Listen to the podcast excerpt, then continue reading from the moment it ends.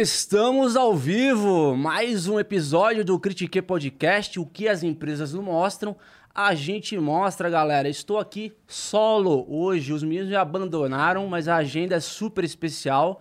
A gente está dando continuidade à Semana de Tecnologia. Ontem a gente recebeu o Igor Freitas e hoje a gente tem um convidado super especial é, para mim, é, exclusivamente. E se você quiser mandar pergunta para o nosso chat, acesse www.critiquepodcast.com.br para você lá gastar os seus Sparks e no final a gente expõe a pergunta, que eu tenho absoluta certeza que o nosso convidado aqui vai estar tá pronto para responder.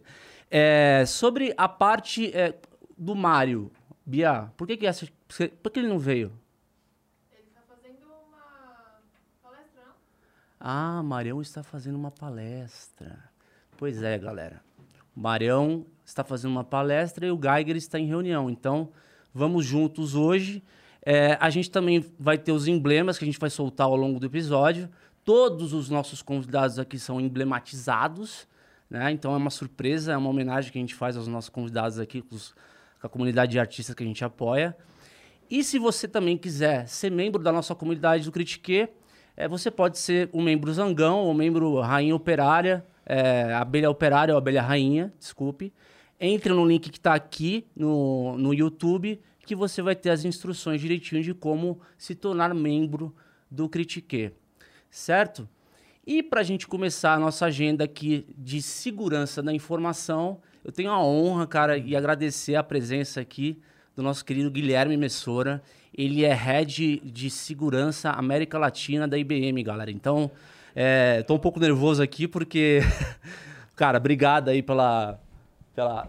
Tamo junto, vamos trocar Obrigado essa ideia. Você. É engraçado porque eu nunca pensei, é, no começo da minha carreira, que estar tá trocando ideia assim, é, one, fazer um one-to-one ao vivo com o diretor da IBM, né? Então, cara, seja bem-vindo aí, vamos trocar essa ideia e espero que você goste aí da, da experiência. A honra e o prazer é, é, é toda minha, Di. Obrigado. Cara, e pra gente começar, eu queria falar da tua carreira.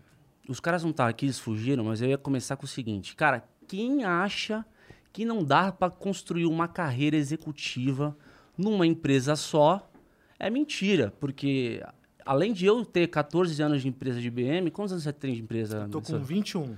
21. Faço 22 em dezembro desse ano. Cara, às vezes eu eu passo como uma criatura exótica aqui, né? Porque tanta gente que eh, hoje em dia o mercado está tão ativo, né? As pessoas trocando de empregos, assim, ainda mais no mercado de tecnologia.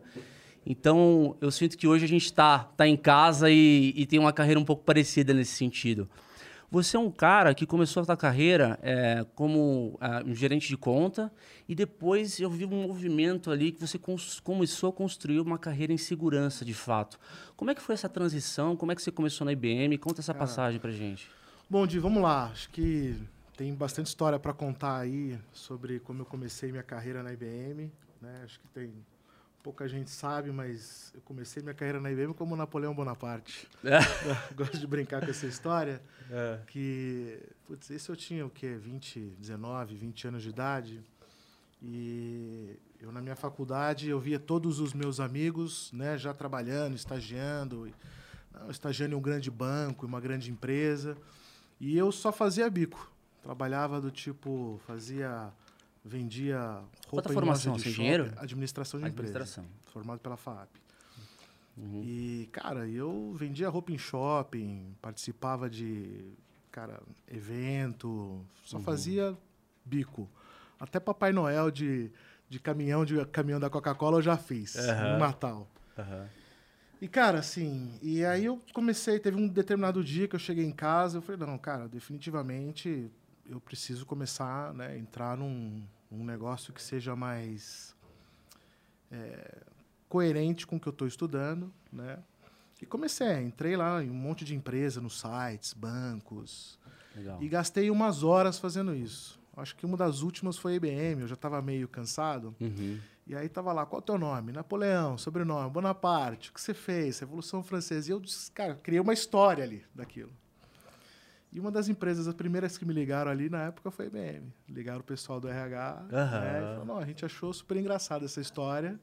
a criatividade, a gente quer conhecer o Napoleão. Cara, e foi uma coisa Tá meio, fim de participar de um processo? meio não intencional, não assim. intencional. E aí a coisa aconteceu. Né? Que Participei de outros legal, processos, mas na época a IBM foi a quem acelerou, né? E fez todo o processo Sim, da IBM. sim, aí, sim. poxa.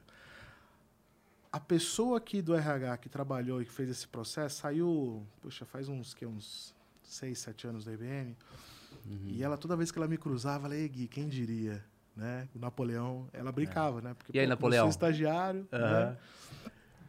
Cara, eu passei assim, né? Eu sempre tive um, um- um- O começo da minha carreira sempre foi voltado muito ali para o lado comercial, Uhum. trabalhar com, com, com venda de produtos. Eu tive um período inicial ali da minha carreira, 10 anos, que foi em múltiplas posições ali numa unidade, numa unidade de negócios da IBM de servidores Unix na época, né? Os Uhum. ser- A parte de servidores power, Power, Isso. né? E eu passei ali uns 10 anos trabalhando com aquilo. Então eu sempre trabalhei muito no, no- na parte de infraestrutura ali, Uhum. computacional, como que a coisa funcionava e tudo mais. Uma coisa mais um- técnica, né? ali. Um skill Sim, ali mais produto. forte nisso, de produto. E depois desse período inicial aí de 10 anos, e cara, atendendo todos os tipos de clientes que a gente pode, que a IBM tem relacionamento, é, financeiro, retail, telecom, industrial, Uhum. até um pouco de setor público. E eu tive a oportunidade de, fui chamado até pelo time que cuidava né, da, da, da conta Itaú lá né, na IBM. Falou, não, vem, vem trabalhar com a gente. Time de tá atendimento. precisando Isso. né, de alguém que tenha skill na área de infraestrutura. E eu já conhecia as pessoas do banco na época, isso em 2011.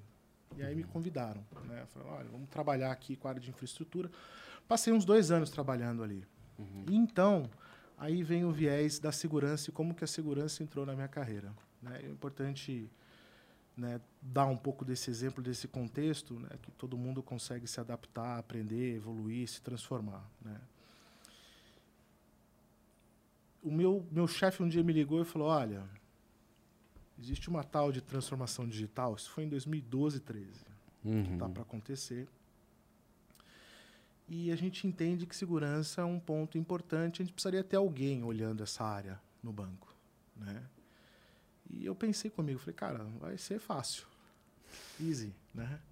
Era um Leve tema que ainda não era tão abordado Cara, ainda no mercado? existia. Ah, tá, existia já. O Itaú já era super estruturado É. nisso, como qualquer banco, né? Sim. Por conta de regulamentações, enfim. O Itaú já tinha uma super preparação para isso. Aham. Mas a IBM não, na época. Aham. Né? Não tanto. Né? E eu comecei a, a trabalhar com, com, com, com, com o banco, entender, e eu lembro que uma vez, foi, aliás, foi a primeira reunião que a gente teve com um diretor do banco, meu chefe me levou para me apresentar. Cara, de 11 palavras que ele falou, eu não entendi 15, juro. Foi um negócio assim, eu me senti, falei, cara, Por causa do técnico ou por causa da especificidade da da área? especificidade. Sim. Eu achei que pelo meu conhecimento de infraestrutura, né, cara, eu vou conseguir nortear, Uhum. entender, e pela vivência que eu tive ali das coisas com o banco. E eu vi que, cara, tava zerado. Nesse mesmo dia, nesse mesmo dia, a gente desceu, meu chefe viu que, putz, tá complicado. Cara, eu, eu abri o meu computador e comecei a pesquisar. Cara, eu quero fazer um MBA de segurança. Né? Uhum. Fui fazer um MBA de segurança. Significa que eu aprendi alguma coisa? Não, mas eu entendi a linguagem. A primeira coisa que eu queria era, eu preciso entender o que, que o interlocutor vai dizer. Uhum. Preciso entender o que, que eles vão dizer. Então eu fiz esse MBA para poder entender um pouco né, das coisas, o que que o, o que que eram os, os reais problemas. É a parte teórica, não é uma parte a de teoria, né? teórica. É. Tiveram algumas matérias técnicas bem profundas ali que eu sofri, mas eu queria mais entender o contexto das coisas. Mas o meu aprendizado de verdade veio quando chegou uma, uma, uma- o Itaú fez na época uma super reestruturação né, na área de segurança. Teve uma pessoa nova que chegou como o dono da segurança, né, ou seria o CISO, vamos dizer assim, da, da área de segurança, que hoje ele é o CTO do C6 Bank, o Nelson Novaes. Uhum. E eu teria que atendê-lo diretamente. E, cara, assim, eu- eu usei essa experiência para ter uma imersão, assim, total. De querer entender como ele pensava, como ele agia. Então, tinha os eventos que ele participava, ele era super atuante na comunidade de segurança. Eu fazia questão de estar em todos os eventos para entender o que ele falava, qual era a mensagem que ele dizia. Mas um lado de relacionamento que você construiu com ele também, né? Porque é um tema bem específico. Mas esse entender o que, que de fato se acontece, porque uma coisa da teoria de todas as disciplinas, e a segurança você tem putz, uma, uma série de disciplinas, né? Ah, Entender como você concatena todas essas disciplinas dentro de um, de um contexto corporativo, existe, tem uma dificuldade muito Sim. grande. Então, você sair da teoria, né, de você ser conhecedor de todas essas práticas e disciplinas de segurança, e você aterrizar elas para o que é o momento da empresa, esse é o grande desafio. né? Então, ter essa proximidade, poder trabalhar dois, três anos ali bem próximo, foi o que me deu esse entendimento de segurança, como a gente sai dessa, dessa parte mais teórica das disciplinas e você começa a montar esse Lego. Do que, que é importante de segurança para aquele determinado momento daquela empresa. sim. E isso é chave hoje. É, e o seu laboratório foi bem importante, E isso é né? chave hoje. Na medida que um banco é uma instituição modelo do ponto de vista de estratégia de segurança, né? Então, naquele momento, foram discutidos: olha, tem o tema A, B, C, D, isso aqui é mais importante que o tema Z, F, X, por conta disso, disso, disso. E é o que a gente discute hoje no mercado. Então, essa experiência, logo na sequência, eu tive, eu tive fui chamado, tive a honra de ser chamado para ser um dos responsáveis pela área de segurança na IBM Brasil.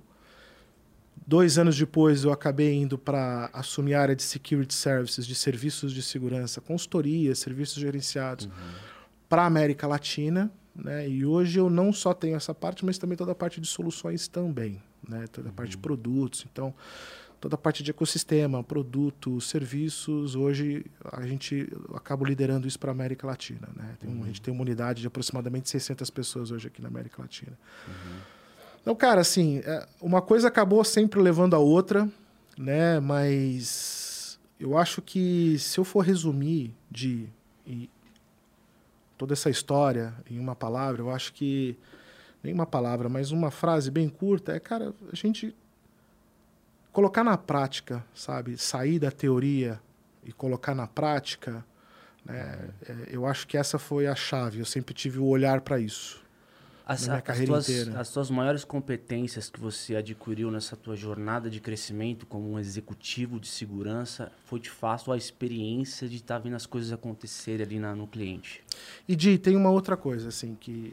E eu cheguei a essa conclusão bem recentemente. É. Pessoas. Ponto. Sim. Assim, sabe? Eu descobri que o meu asset e talvez o meu dom ou o meu, minha, meu diferencial seja a facilidade que eu tenho de trabalhar com pessoas. Uhum.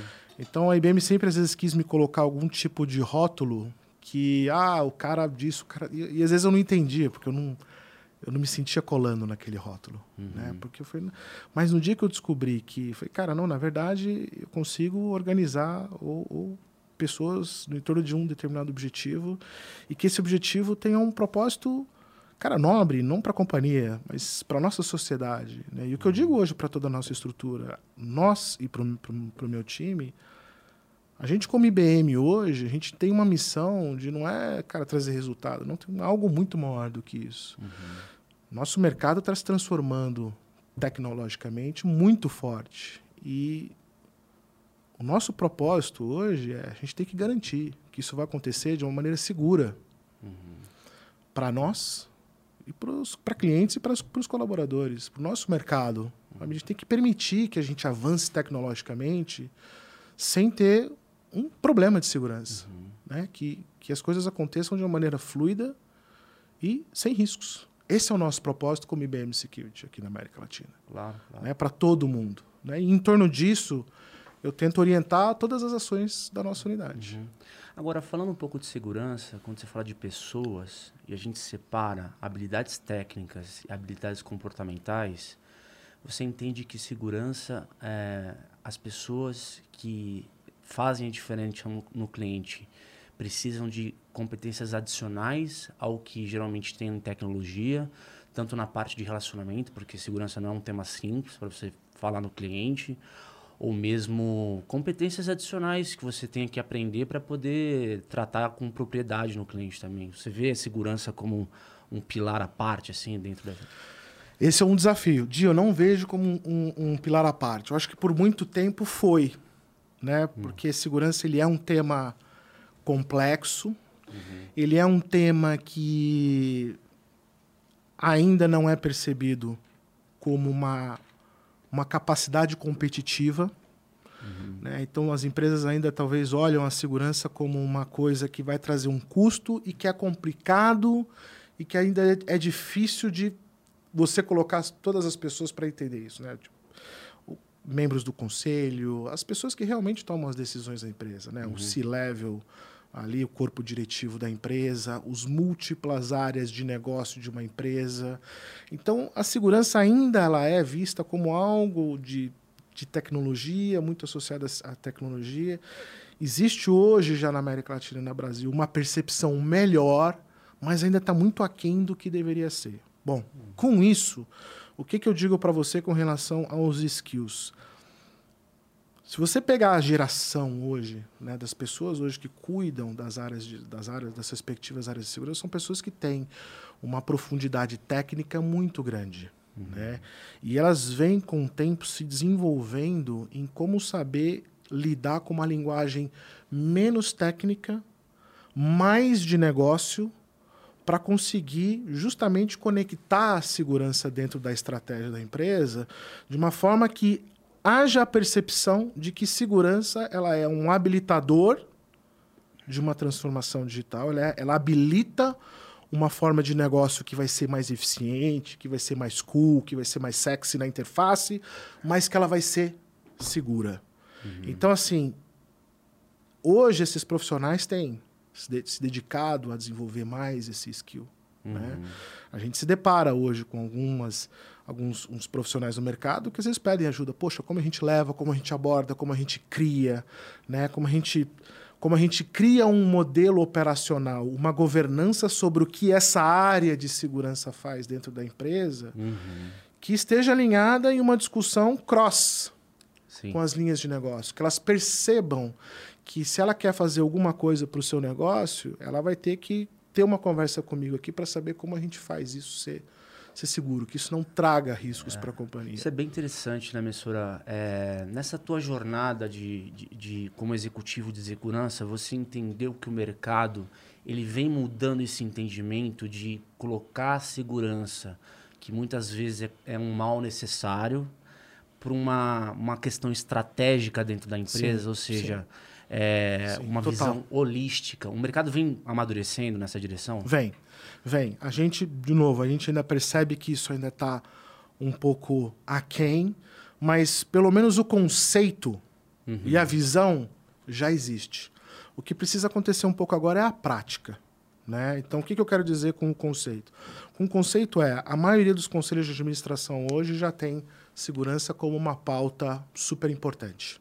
Uhum. Né? Para entender, para se discutir Existem os motivos para isso, porque hoje segurança, uma determinada ameaça, um evento que pode acometer alguma empresa, pode parar a operação dessa empresa. Uhum. Né? E os conselhos de administração, eles olham risco e impacto. Né? Então, se, se existe alguma coisa, vou dar algum exemplo aqui de empresas muito grandes aqui, mas eh, expoentes das suas indústrias, né? Que ah, esse advento que aconteceu na nossa empresa, essa situação, ela pode gerar um impacto financeiro de 100 milhões de reais, por exemplo? Uhum.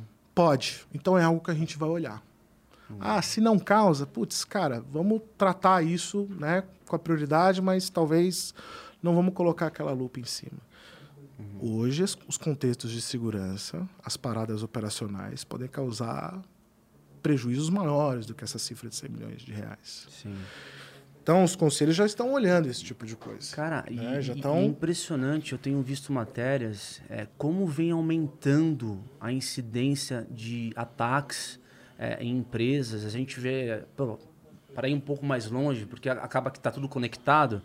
É, a própria guerra que a gente viu nascer agora no, no, no começo do, do ano, é, antes da, da Rússia colocar tanque, dar um tiro, os caras baixaram é, atacando é, via cyber, é, cyberataque entidades governamentais, é, estruturas de energia do país, assim. Então, assim, é, tá vindo de todo lado e, e, o Brasil, é engraçado isso, né? Porque o Brasil aparece como um destaque, né? De um, de, de um país que recebe muitos ataques, né? É, como que fica é, essa questão... Até, Otis, se você quiser, quiser colocar, eu até separei uma notícia para você ver, cara. É, eu, eu dei uma olhada numa matéria hoje, eu queria que você comentasse, emissora, que é a, o crescimento, não é nem de dois dígitos, é de três dígitos da quantidade de ataques. É, depois a gente explica, entra um pouco no. Cresce de 61,4% e o Brasil sofre 33 milhões de invasões de, de, de ransomware. Quer dizer, é, não é uma questão de, é, de, de se vai receber ataque. Vai acontecer. Vai, vai acontecer. acontecer. Só não sabe quando. Então, assim, a questão estratégica, é, ela precisa ser colocada, né, de fato, como... E aí é uma questão seguinte, é uma pergunta. Quem, qual que é a cadeira que é o teu cliente interno dentro das empresas? É o CISO, né? Di, vamos lá. Eu acho que antes da gente falar, eu acho que você trouxe um. Eu já vou tentar aqui conectar a matéria com, com a minha resposta, uhum. com a tua pergunta. E quando a gente vê uma matéria como essa, uma notícia como essa, não dá para a gente tratar isso aqui de forma isolada, globalmente falando, dentro de alguns, dentro de alguns contextos. Eu vou me explicar. Cara, primeiramente, o negócio de ransomware veio para ficar uma forma muito breve aqui. Ransomware, modalidade de ataque, onde os sistemas são encriptados, roubados, hum, roubados sequestrados. vão ser liberados mediante um tipo de pagamento através de algum tipo de uhum. criptomoeda. Ponto.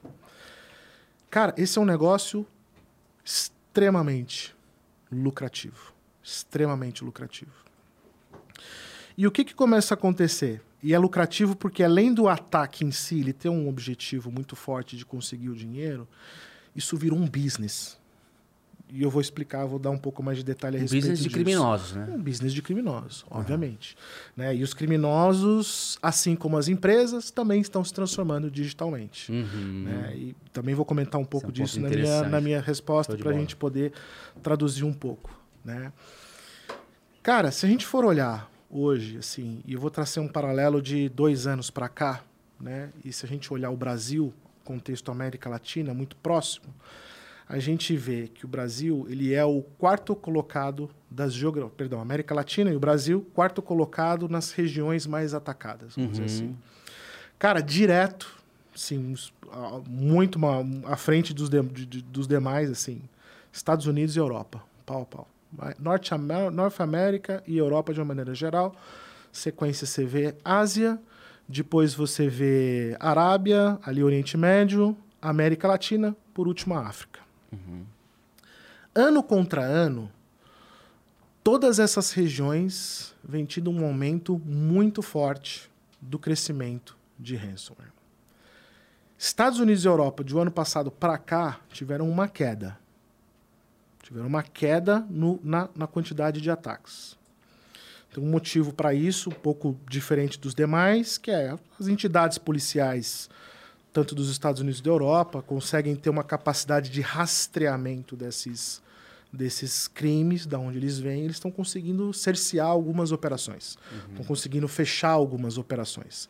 E como é que ele fecha uma operação? Ele descobre de onde está vindo esses determinados ataques e eles conseguem fechar aquela estrutura técnica que provê isso. Pegar a pessoa de verdade que está liderando isso, isso é muito difícil de fazer.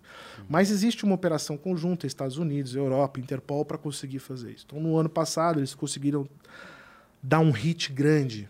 Do, perdão, ano passado não, 2021, conseguiram dar um hit muito grande em alguns grupos de ataque, então eles acabaram reduzindo. América Latina, de uma forma geral, ano passado, de um ano de um ano 2020 para 2021, cresceu aproximadamente 50%. 63, que estava aqui na matéria, é 50%. Uhum. Cara, por que, que eles atacam? Por que, que tem esse aumento aqui? Cara, eles vão atacar aonde eles entendem que as barreiras são mais baixas. Uhum. Então, quando você olha Estados Unidos e Europa, além dessa questão dessa união de polícias, interna órgãos, instituições internacionais para cercear essas operações, cara, ainda começa a se mostrar que os programas de segurança da informação que essas empresas e essas regiões estão colocando em prática está começando a surtir algum efeito. Significa que resolveu o problema? Não, não significa que resolveu o problema, porque a tecnologia muda, as formas de ataque vão mudar, A sofisticação, a sofisticação segue, mas momentaneamente, cara, programas de segurança bem estabelecidos, mais integração das forças internacionais né, para Uhum. fechar esses, essas operações, tem surtido efeito. Trazendo aqui para nossa realidade. Eles vão atacar aonde as barreiras estão mais, mais baixas. Então, se a gente for olhar Brasil e América Latina, a gente ainda não tem o nível de maturidade que uma Europa ou os Estados Unidos tem. Do ponto né? de vista de estabelecer políticas de segurança claras na As estratégia. políticas existem, os programas de como você de verdade aterrizar processos, tecnologia, pessoas para aterrizar esses planos de segurança conectados ao para onde a empresa está indo. Uhum. né? Depois a gente pode até comentar um pouco dessa, dessa coisa de segurança para onde a empresa está indo. E a gente fazendo um drill down das indústrias, dentro dessa, pegando agora essa faixa América Latina, cara, a indústria que é mais foco de ataque hoje é o setor industrial. Mais que os bancos até, mais né? que os bancos. Que loucura isso, cara. Eu vi isso aí também. Tem um, tem, um, tem um, um motivo. Primeiro é, eu acho que a barreira hoje do setor financeiro, Subiu. né? Cara, by default por conta de uma série de coisas, né? Regulamentação é muito mais forte, né? O trânsito de dinheiro digital ali, em termos de cliente, é muito forte, então o banco precisa né, garantir né, que essa operação vai ser segura. Então a barreira hoje está mais alta no setor financeiro, por definição. Uhum. Né? Agora, no setor industrial, o que, que acontece? De não existe uma regulamentação tão forte quanto a do setor financeiro. E existe hoje uma, uma, uma, uma possibilidade que é do setor industrial de você causar uma parada, não uma parada na tecnologia. Tipo, ah, eu vou parar uma transmissão de dados ali. Não, os atacantes hoje eles estão mirando as automações industriais. Então é parar um processo fabril. Então é você parar uma esteira. É você mirar um alto forno de uma mineradora. Esse já é ransomware? É, tipicamente, né? Depois a gente Então- vai trocar nas, nas diferenças, mas é aí- ganhar dinheiro, né? E aí os caras fazem isso porque é, a indústria, de uma maneira geral, ela tem uma. Como é que eu vou dizer? Uma, uma, uma tolerância a paradas muito, muito baixa. Muito baixa. Se você para hoje um processo de uma, uma linha de produção de alguma coisa, cara, isso tem um impacto endêmico em alguma cadeia de alimentação de alguma coisa muito grande né? E isso não estou nem falando ainda de cadeia de alimentação como alimentação elétrica, é, água, oleodutos e por aí vai. né? Então, se você consegue parar, interromper uma operação dessa, os criminosos entendem que o poder de negociação deles é muito maior, porque a tolerância a parar um negócio desse é muito baixa. Então eles entendem e, e de verdade deve estar acontecendo, porque se o aumento está sendo muito forte ali, é sinal, é uma resposta de que eles estão colocando foco aonde está tendo um maior resultado, uma maior receita dessa história toda. E aí vem o agravante do business, né? Do porquê que o ransomware business, né, tá dando dinheiro para esses criminosos. Hoje eles não, você não precisa mais ser um super técnico se você quiser. Você, você compra um ataque na deep web. Você tem o ransomware as a service. Que loucura, cara. É muito louco você pensar isso. E aí o que que acontece? Aí agora a gente coloca o crime nessa história. Você começa a ver que aquele cara que cometia o crime do boleto lá atrás, pegava a imagem do boleto, dava um recorte, pegava lá o código de Aham. barra, colocava lá a conta Engenharia social, tudo, né? a É. conta lá dele, que ele ia receber lá um. Aham. Pô, a CIP, né, e o mercado financeiro fizeram uma série de amarrações para acabar com esse, com, esse, com esse golpe, né, e foram super efetivos. Então esse cara falou, pô, perdi meu emprego. E agora? Então você, tá, você vê uma migração né, de, de, de, de- de- dos criminosos tradicionais para um crime cada vez mais digital. Cara, você vê todas as vezes, a gente vê no- no- na mídia, cara, ah, estourou um grupo de pessoas que simulavam um ataque que acessava pessoas através do WhatsApp para fazer um golpe. Né? E aí tem um contexto sobre vazamento de dados e como isso acontece que eu posso comentar daqui a pouco também. Então você vê que o crime está migrando para essa parte digital e você não precisa ser mais um super especialista.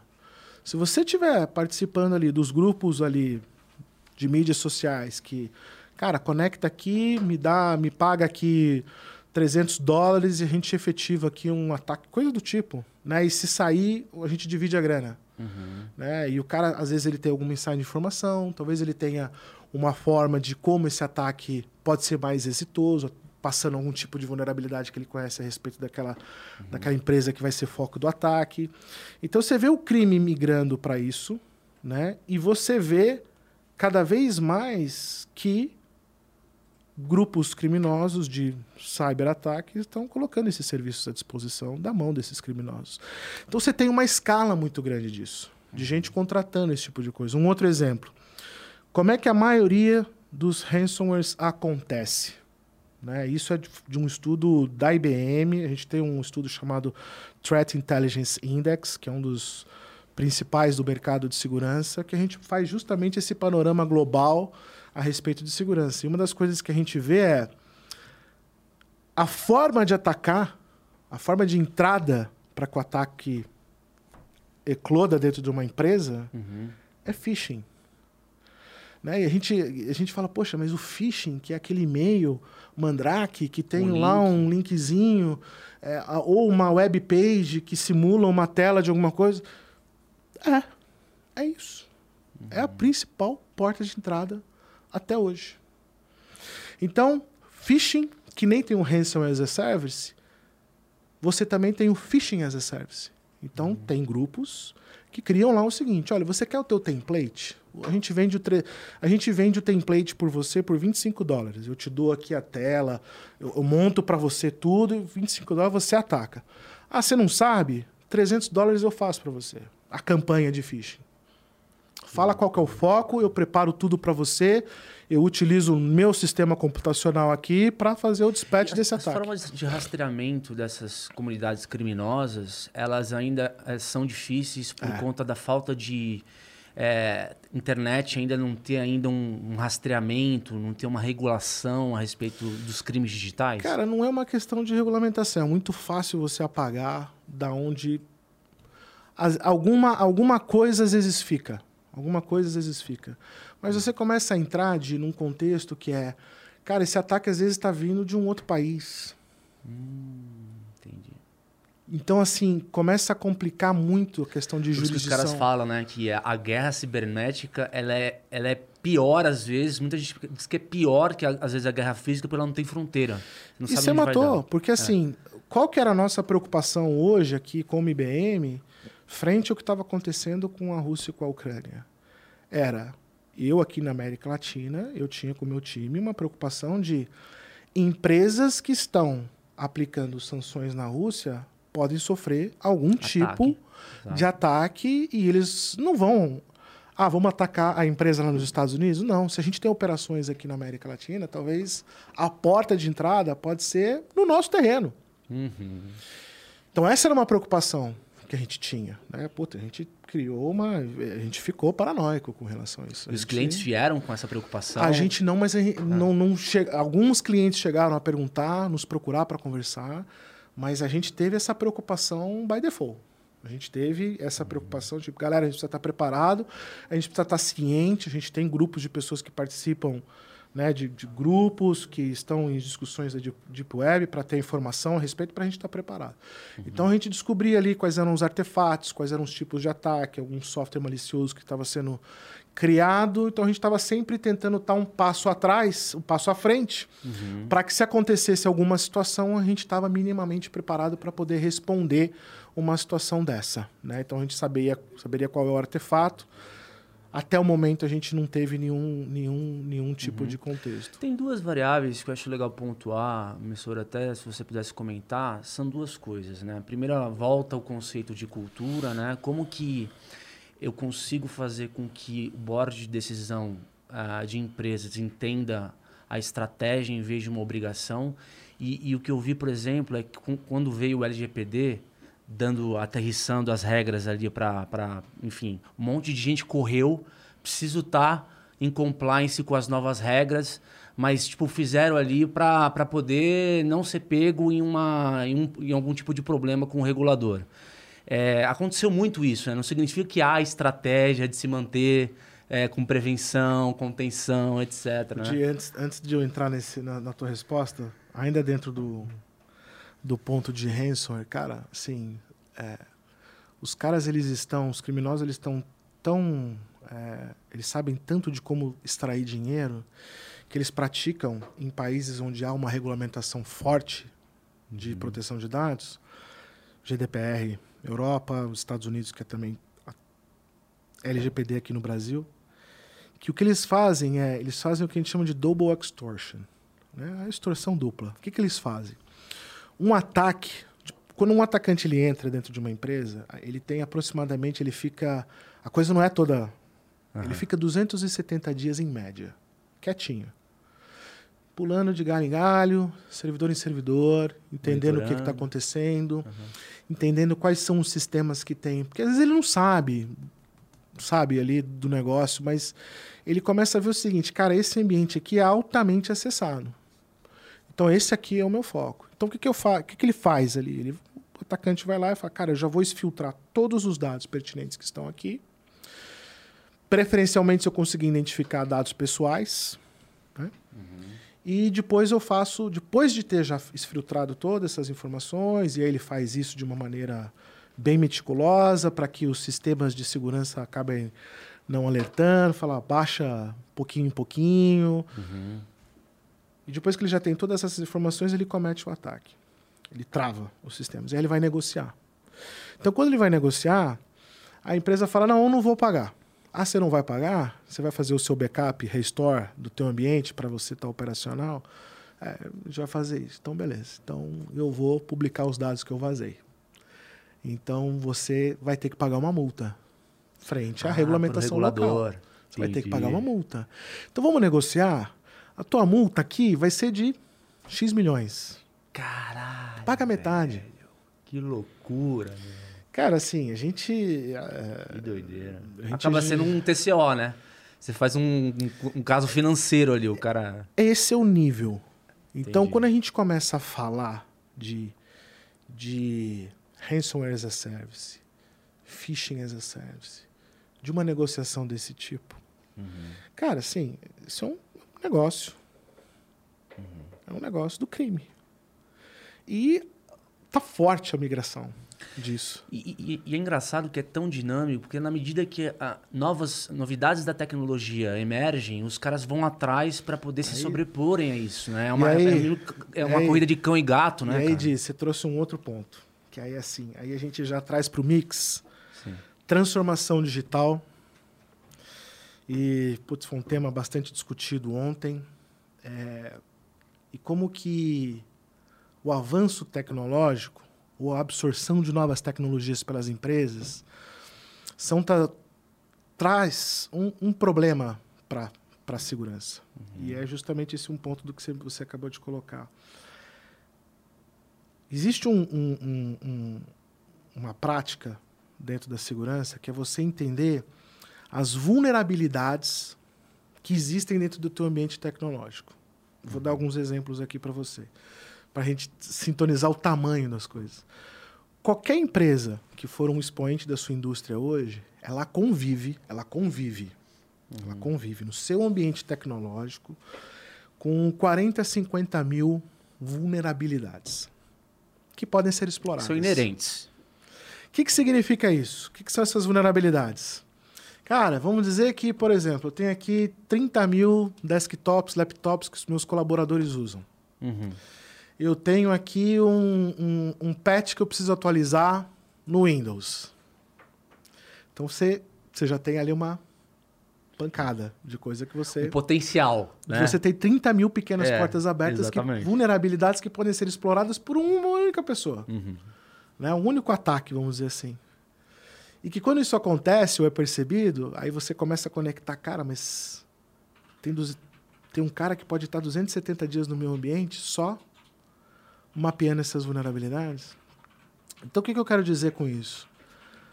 Toda tecnologia que você conecta e você coloca dentro da tua empresa, ela vai ter algum tipo de vulnerabilidade.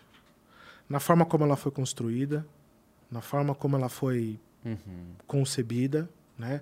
Hoje é muito forte hoje as empresas hoje que desenvolvem, elas, elas têm um, um conceito chamado secure by design, que é você desenvolver produtos e assets que já são fortes per si. Mas sempre tem algum tipo de aparece alguma coisa, né? Você faz uma atualização que às vezes não, não teve um, um- um- um determinado nível de, de, de, de critério, sempre acontece alguma coisa e você gera uma, uma, uma vulnerabilidade. Então, quanto mais tecnologias, às vezes, a gente, a gente vai colocando dentro das empresas e às vezes não tem um processo de entender se aquela tecnologia traz um risco para o meu, meu negócio ou não, e às vezes a área de negócio está lá, não, cara, bota esse, esse negócio para rodar, porque vai trazer um insight, vai trazer uma aceleração para o negócio super importante. E às vezes entra aquela discussão do tipo, o que, que é mais importante? A gente não colocar essa tecnologia porque ela não é secure by design, ou a gente não teve a capacidade de entender se essa tecnologia vai trazer um risco ou não. A gente não coloca, perde um momento de mercado, ou a gente toma o risco, põe ela para rodar aqui e vamos embora, porque isso vai trazer um benefício.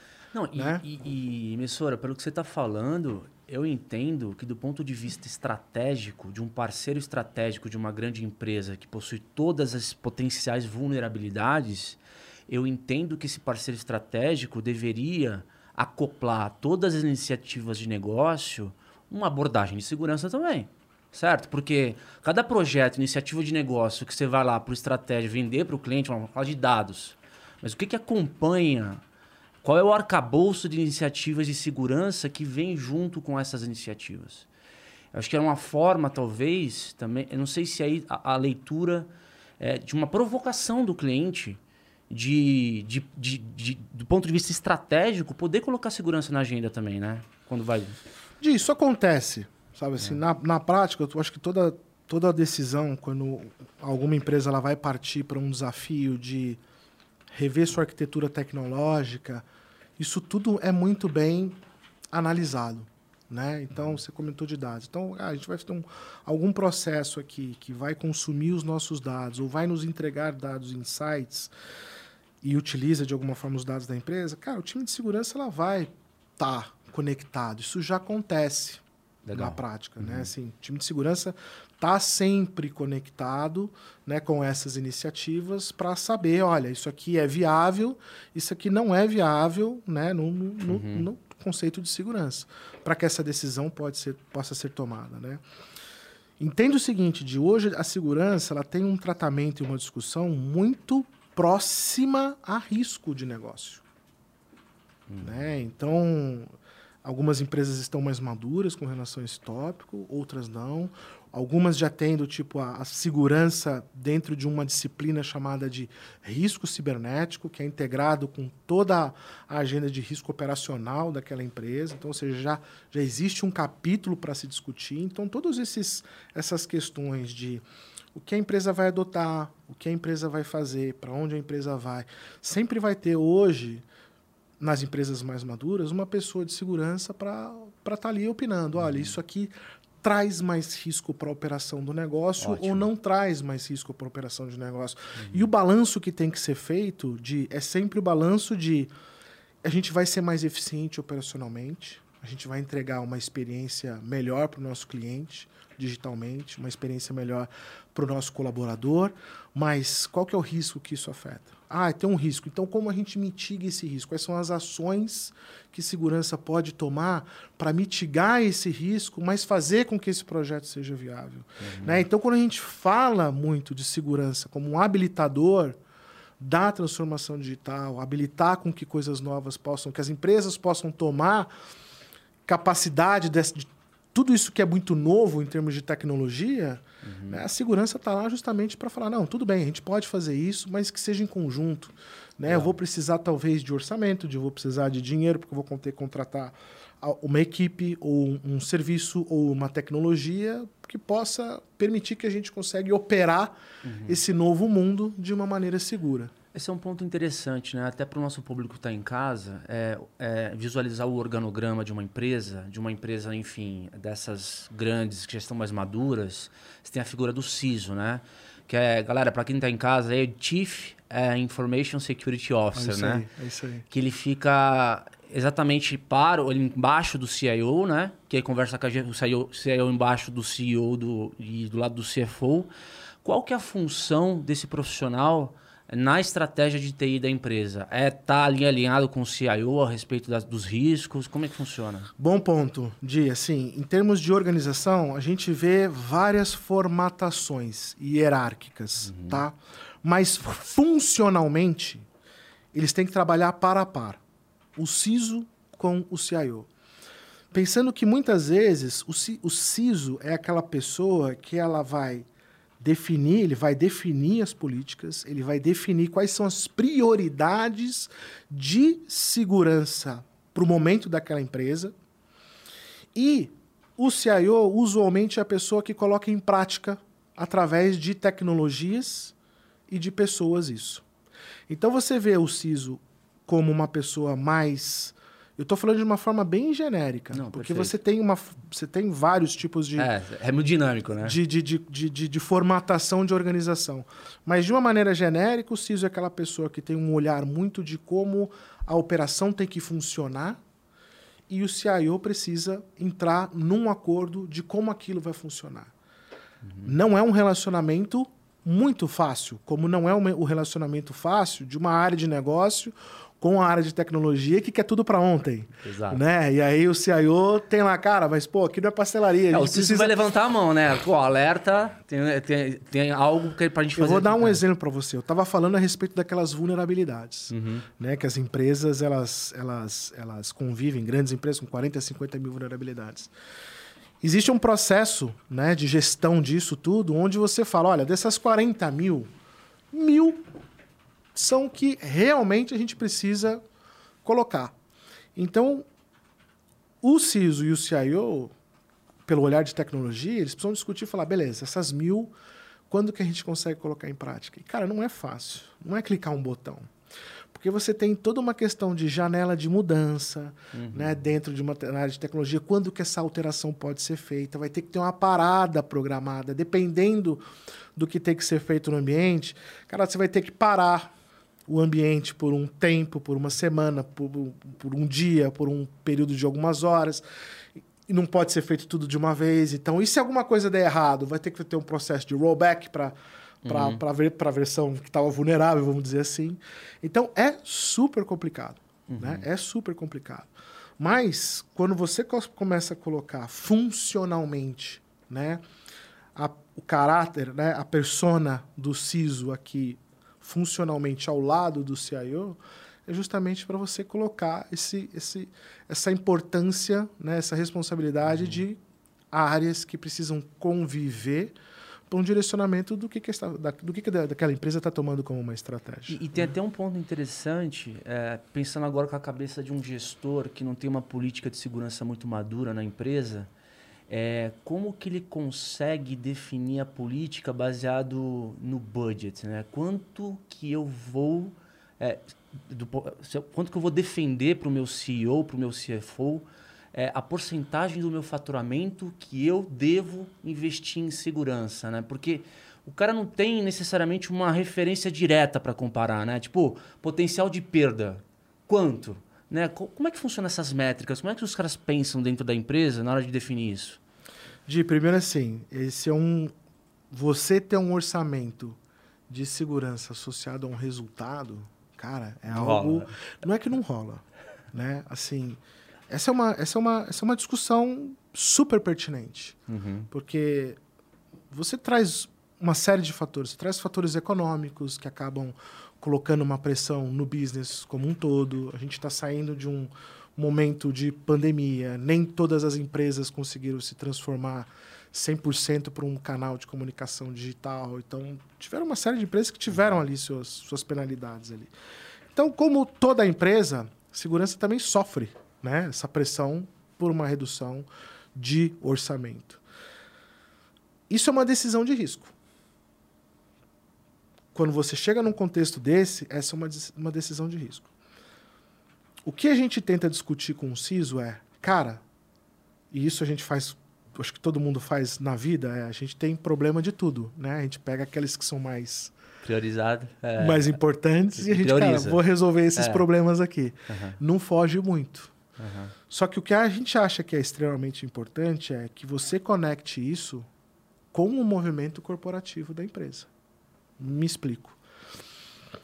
A tratativa de segurança que você dá para uma empresa que consome tecnologia on-premises, ou seja, o cara que tem o um data center, compra a, o seu hardware, compra a sua infraestrutura, é um. Uhum.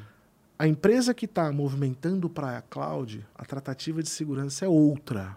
O olhar, o que você tem que olhar, é outra coisa. Uhum.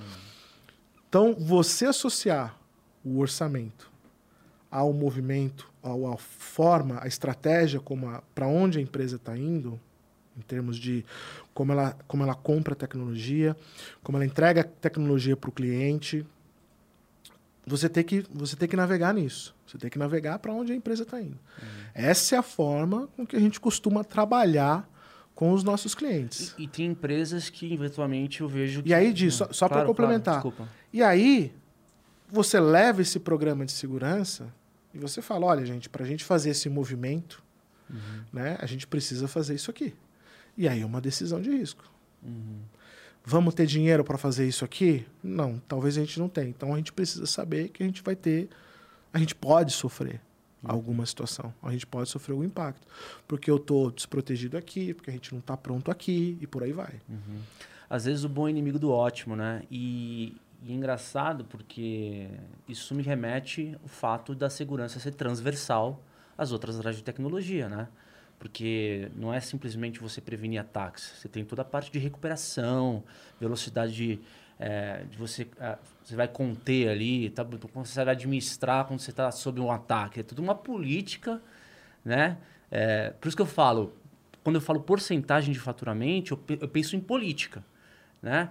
É como você faz uma cultura de segurança? Como é que você começa isso, né? Além do dinheiro. legal. Você trocou num ponto que, cara, é, é, super interessante. Eu vou pegar o exemplo do ransomware aqui para a gente. Claro. Como a gente já falou uhum. um pouquinho, né? Vamos, vamos aproveitar esse gancho.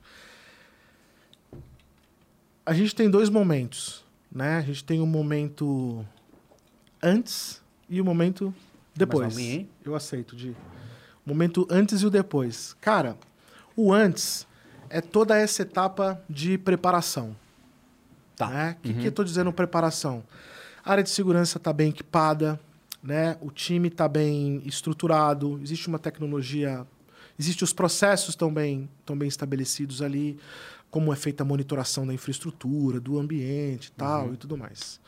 E aí vem um ponto importante aqui, vamos pensar de novo, do antes. Vamos pensar antes e depois, fase do antes. Cara, a cultura e essa discussão toda de segurança, de como tornar isso transversal e tudo mais, parte de um negócio que, assim, às vezes a gente não coloca, eu não vejo às vezes as empresas, as empresas trabalhando tão forte nisso, que é a conscientização. Cara, não adianta nada, tipo, as empresas gastarem milhões. Puta né? infra. Infra, tecnologia, contratou um monte de gente, mas não fez um bom plano de conscientização. Uhum. Então, aquele grupo de colaboradores que não tem nenhum tipo de noção de segurança, esse é o cara que clica no phishing. Hum. Esse é o cara que às vezes usa o e-mail corporativo dele para uma conta de um algum serviço online que ele usa, que por pode ter tido um vazamento de dados. Uhum. E aí às vezes ele usa inclusive o mesmo e-mail, a mesma senha uhum. para esse serviço e para acessar a VPN. Então, ou seja, conscientização multinível é uma uma coisa muito importante para ser feito em termos de cultura. Que não é simples, né? E não é simples. Você tem, você tem gamificação, você tem uma série de coisas que são feitas para tentar educar as pessoas frente a isso. Cara, a gente já teve uma situação de até engraçada, né? Tamo, a gente está aqui discutindo na do antes, tá? Estamos antes, antes de um ataque. Que a gente fez uma simulação numa empresa e aí o cara, o próprio cara de segurança caiu. A gente combinou com ele. Aham. Não, simulação, vai Mó ser feita assim. né, aqui, lá- cara, é. né? E, puta, aí apareceu lá o nome dele na lista lá, com a Meu credencial Deus dele. do céu. Né? Então, gente- você vê que às vezes, e assim, a gente usou, a gente tava no momento da pandemia, então a gente simulou um comunicado do RH, falando, olha, clica aqui e tal, puta, né? Só que tinha erro de português, sabe? Tinha. O logo não tava, enfim. Uhum. Cara, então conscientização é essa parte. Pra antes. Tá. Pro depois. Aí a gente tá na fase do depois. Aconteceu.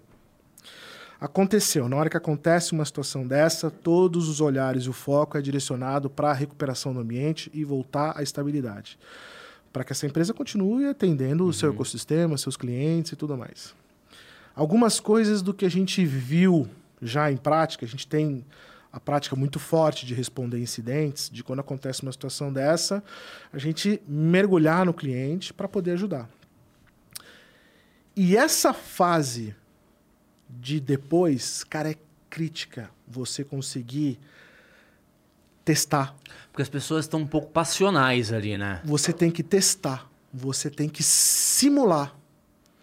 Você Entendi. tem que. E não é uma simulação técnica, é uma simulação de como as equipes, inclusive quem faz comunicação para o mercado, tem que atuar. Como ela responde. Processo. O processo de resposta, de como Perfeito. tudo é feito. Uhum. né? Ou seja, quem aciona quem, quem fala com quê, quem faz o quê. Porque o que a gente vê na prática, cara, é, é uma puta, vira uma confusão. É, depois que acontece, todo mundo fica E, cara, desesperado. fica uma, fica uma confusão. Então a gente tem como uma prática muito forte de capacitar e criar esse awareness nos múltiplos níveis, principalmente no nível C-level de tomada de decisão. A gente tem algo que a gente chama de os exercícios de cyber range. A gente tem uma central em Boston, né? Um dos nossos headquarters fica em Boston, em- em- nos Estados Unidos. E a gente tem uma sala onde a gente leva grupo de clientes, grupos né, de um mesmo cliente, onde a gente simula um ataque. A gente tem alguns exercícios. Um dos exercícios é uma simulação de ataque, onde a gente coloca o CEO ou o COO daquela empresa para sofrer uma pressão de um jornalista. Na hora. Falou, olha, e aí, o que aconteceu? Ah, e o cara tá lá, não sei, né? E a gente faz essa simulação para criar justamente esse awareness da importância de você ter um protocolo, um procedimento de como você vai responder se aquilo acontecer. Cara, você falou pouquíssimo de técnico pra mim agora. É muito comportamental, né? Por isso que você. Agora você- eu tô entendendo. De- Tô visualizando muito mais agora que segurança é uma questão de pessoas De- mesmo. e né, assim, para os dois lados. Os dois E lados. eu tenho para os dois lados, por que, que eu digo para os dois lados? A questão do comportamento de como você reage. E eu, eu tenho um outro, uma outra versão sobre por que, que phishing é um negócio que é super forte de acontecer.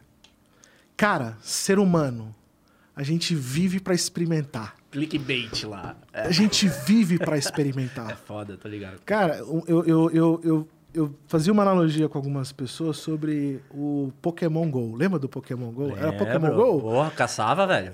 Você lembra? Caçava meus Cara, É. tipo, você baixava aquilo no telefone, aquilo lá tava lá assim, ó, sua alma, sua esposa, todo o seu dinheiro. E você tava, dane-se, eu quero experimentar. Quero até os da esquina pra ver se tem. Eu quero experimentar. É. Tá todo mundo falando disso. Então, assim, os atacantes, cara, eles sabem que o elo mais fraco é o ser humano. É o cara que tá lá na ponta, que tá mexendo nisso. Né? Então, assim, eu, eu falo muito disso, sabe? Assim, eu, com, com, com com as pessoas da minha equipe, eu falo, gente, assim, a gente, a gente quer experimentar. Gente. O ser humano quer vivenciar, ele quer ter a experiência, ele quer putz, ser novo, né? ele, quer, ele quer ter o lúdico. Isso mexe com a nossa química. Não, e a gente né? tem um componente importante de racionalidade, assim, respostas irracionais a, a, eventos. Cara, eu vi muito isso em viés comportamental, né? Quando você, você estuda finanças comportamentais, você tem aqueles tipos de viés. Nada disso diz respeito a uma resposta objetiva racional. Às vezes os caras se utilizam, devem se utilizar de estratégias para pegar essa, esse componente nosso que não pensa. Né? O cara lá, puta, série do macaco, meu, reptiliano. O cara vê aquele e-mail ali, puta, tem uma puta mensagem bonitinha lá e puta de um link ali. O cara vai lá e pau, mano. Gia, não precisa ir longe. Cara, assim, é... A gente, às vezes, que vê e fala, pô, mas não é possível que alguém caiu nisso o SMS do tipo, olha, clique aqui tem um trabalho para você de dois mil reais por semana. Sim. Cara, tem gente que... Aí você pega um contexto social complexo. Uhum. Você pega uma criminalidade migrando para o digital. Você pega um, um, contexto socioeconômico complexo. Né, onde é. o cara tá lá preocupado. Pô, caiu aquilo no celular do cara, no e-mail. Meu, o cara cara clica. Acho que isso, isso, isso, traz o Brasil como um mercado extremamente atraente, né? Porque a gente tem um mercado gigante, ao mesmo tempo que a gente tem esse contraste de, de digamos, uh, de instrução, né? Às vezes uh, as pessoas... 10% elas... da população? É, é. Com exatamente. um nível exatamente, exatamente. Né, educacional super para entender o que está se passando e poder tomar, cara, é, é muito é. difícil. E, e, voltando à parte de estratégia dentro da empresa, é, eu entendo que essa, essa questão da segurança, política de segurança, exige muita especialização. É, o que, que você tem visto no mercado? Os clientes, até para poder talvez ter uma solução mais rápida, mais prática, eles terceirizam essa especialização. É, mas não terceiriza a estratégia. Você traz gente especializada para dentro de casa, com um parceiro.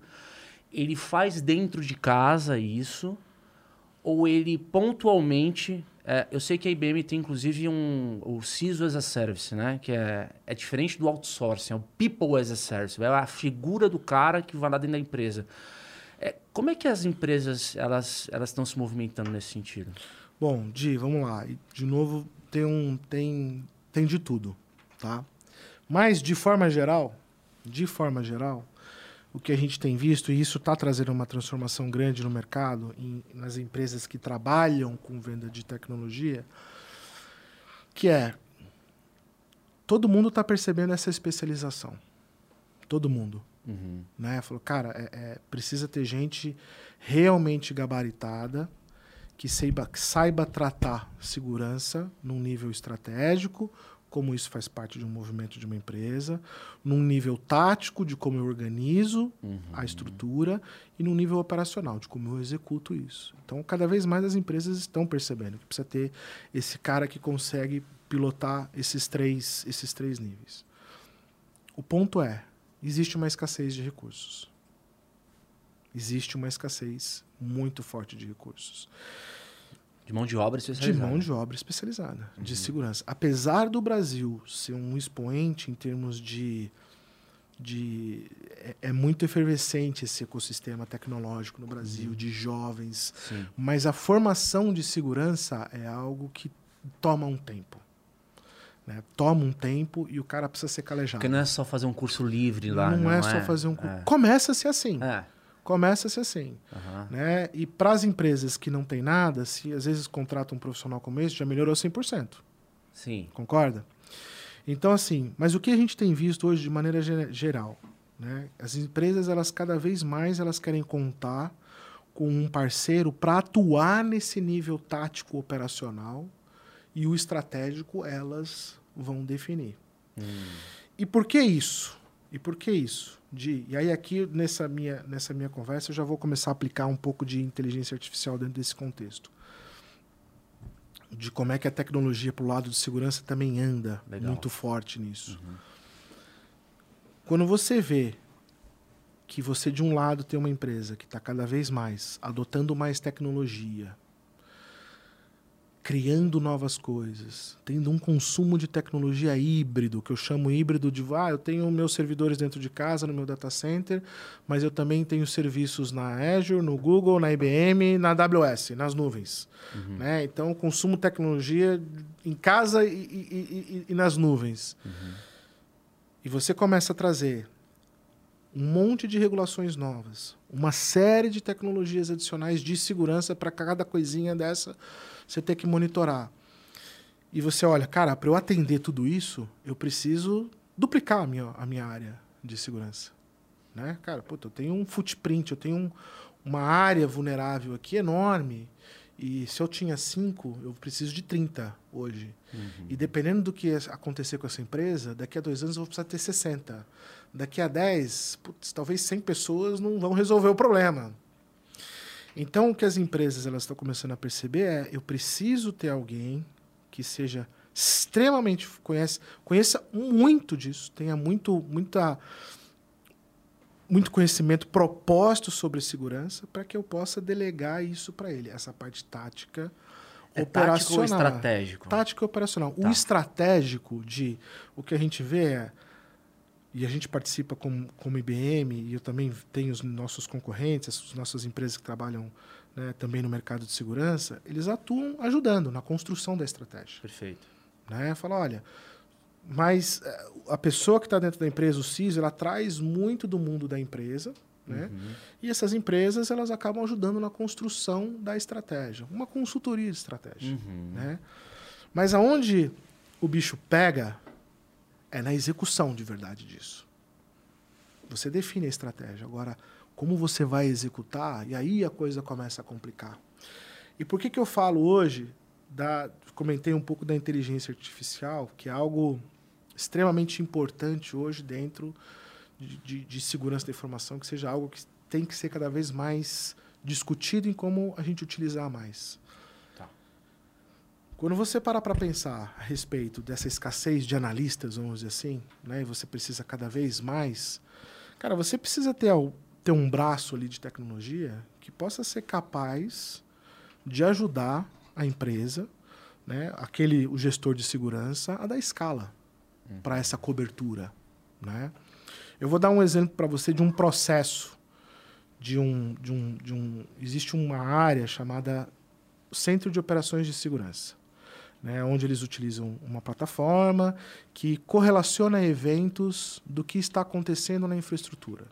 Né? Então, por exemplo, ah, tem um, um, um, um, hardware de proteção de rede que envia logs. Existe um outro software de segurança de endpoint que envia logs. Quando alguma dessas coisas, isso tudo chega nessa central de correlação e alguma coisa apita ali, fala, oh, tem alguma coisa errada, o que, que acontece no processo? Isso vai para um analista. Esse analista ele vai olhar aquilo.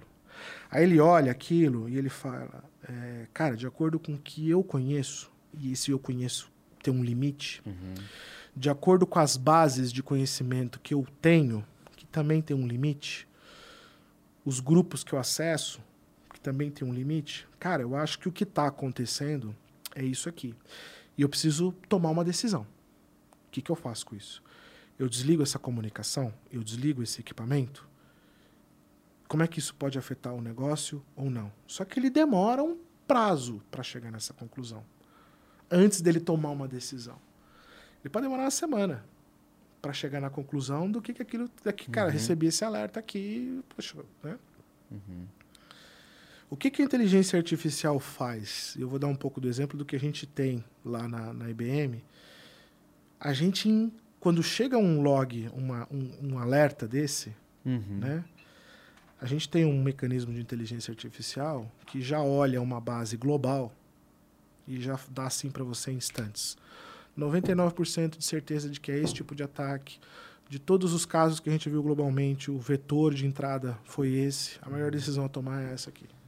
É uma análise preditiva. Em segundos, em isso está na ponta do cara. Então, uhum. Então você precisa ter esse aporte porque as coisas vão começar a acelerar cada uhum. vez mais, cada vez mais para o lado de segurança. Então, esse apoio né, de ter algum mecanismo de inteligência artificial que vai trazer eficiência para análise e para tomada de decisão é extremamente crítica. Porque essa decisão, se ela for tomada errada, você pode trazer impacto para o negócio. Então, cara, olha, a gente não tem muita certeza, a gente já viu isso acontecer. A gente não tem muita certeza do que está se passando no ambiente, então a gente acha melhor desligar. A gente acha melhor desligar. Uhum. Né? Só que nesse desligar, você está podendo causar algum, algum dano para a empresa. E, só para tentar mapear esse serviço que de inteligência artificial, uh, qual que o cliente, né, na, pensando na democratização de, uma de um, um, serviço de excelência que a IBM tem por conta da escala global, ele consome na nuvem. É isso aí. Entendi. Na verdade, não é que é um modelo de entrega como um serviço. Uhum. Né? Hoje a gente, como IBM, a gente tem 10 centros de segurança espalhados pelo mundo. Estamos para ir para o 11 né? Aqui em São Paulo, a gente está em discussões de construir um aqui em São Paulo. Uhum. A gente já tem um aqui em Campinas. Estamos estruturando para ver como a gente faz um outro aqui em São Paulo. Está tendo uhum. essa discussão. E se a gente somar as, alguns milhares de clientes que a IBM monitora, né? A gente, cara, são alguns trilhões de logs por dia. Que passam por essa base uhum. que analisa todos esses dados. E aí existe essa curadoria para entender, olha, isso aqui aconteceu, a gente entendeu que teve algum impacto, cara, e está aqui. Está aqui toda a biblioteca sobre isso. Uhum. Isso tudo é de, feito de forma automatizada. Uhum. E a automação é outra coisa que, assim, a gente tem visto que precisa ter muita especialização em segurança também para você conseguir emplacar a automação em segurança, porque automatizar um processo errado significa você replicar Sim, aquilo de forma. Tudo está envolvido, né? Está tudo envolvido. Porque talvez não. É, é, a gente pessoal, visualiza muito a questão dos ataques, né? Dos tipos de ataques, mas às vezes a má governança interna, a manipulação das informações dentro da empresa pode causar um incidente de, de falta de disponibilidade de, de, de informações no, no core da empresa, certo? Então é, é mais uma questão de educação interna também não só externa, né? É um conjunto. Aí a questão da cultura, né? As pessoas poderem estar alinhadas e saberem lidar com as informações. Né? E, e, cara, essa. E você botou um ponto assim, de, de novo, super importante, né? Eu, esses dias eu estava lá na IBM e eu tive a oportunidade de estar com um, um CISO que é um, tem um serviço com a gente. E a gente estava conversando ainda muito sobre isso, né? Ele falou, cara, das dificuldades, da falta do skill, né? das restrições orçamentárias, né? De uhum. toda a dificuldade. Mas ele virou e falou o seguinte, ele falou, cara, mas para mim... E ele participa de grupos de, de, de, de CISOs, de segurança. Ele falou, cara, a gente ainda discute que a cultura, a falta de ter uma cultura, cultura de segurança que seja discutida em todos os níveis, ainda é muito difícil. E, e de novo, a gente estava até falando um pouco disso antes de começar o podcast. Cultura quando a gente fala de cultura, né, para traduzir, é, cara, é aquele conjunto de hábitos Sim. feitos com frequência que vão definir Exato. a tua cultura. Forma de fazer as coisas. Então, se você tem uma cultura de segurança, significa que você tem hábitos. Uhum. Você, dentro da tua empresa, você tem hábitos. Mas necessariamente... De como você... Hum. Você ter atitudes de, seguras dentro da sua empresa. Não compartilhar senha. Uhum. Utilizar sempre uma VPN. É, não sair clicando em qualquer coisa. Né? E que isso tenha, uhum. um processo de conscientização por trás muito forte. E que tem que ter é, o, o buy-in, né? o, o alinhamento, a, o fomento pela liderança alta da empresa. Tem que vir né? de cima. Tem que vir de cima, né? Top não, down, é, não é bottom-up, é top-down. Sim, sim. E, meu cara, deixa eu te perguntar uma coisa. A gente, às vezes, né, a gente está falando de operações maduras, né, políticas claras de segurança. Agora, a gente tem muita, é, muito problema de segurança com PMS, né? As pequenas e médias empresas no Brasil que, assim, é, às vezes não tem nenhuma política de segurança clara ali, o cara não sabe nem... Como que um cara pequeno, é, assim, muito na esteira do, da, das pessoas que vê a gente aqui no podcast como que ele pode começar a olhar para dentro de casa e, e, perguntar, puta, será que eu estou seguro? O que, que eu posso começar a fazer para eu me sentir mais seguro com os ataques que, enfim, com, com o ecossistema que tem em volta? Eu acho que tem coisas assim que são ganhos de ganhos curtos num contexto desse. Eu acho que a gente falou de um deles aqui bastante. Conscientização. Tá. Eu acho que se você tem um grupo menor de pessoas, eu acho que iniciativas de conscientização podem ter um impacto mais forte Uhum. numa pequena, numa média empresa, do que você ter que fazer isso numa empresa de, sei lá, 10 mil, 6 mil, 5 mil, 4 mil funcionários. Né? O processo de conscientização é um deles. Né? Ter os equipamentos né, e a infraestrutura de tecnologia ali sempre bem monitorada em termos do que está updated ali. Né?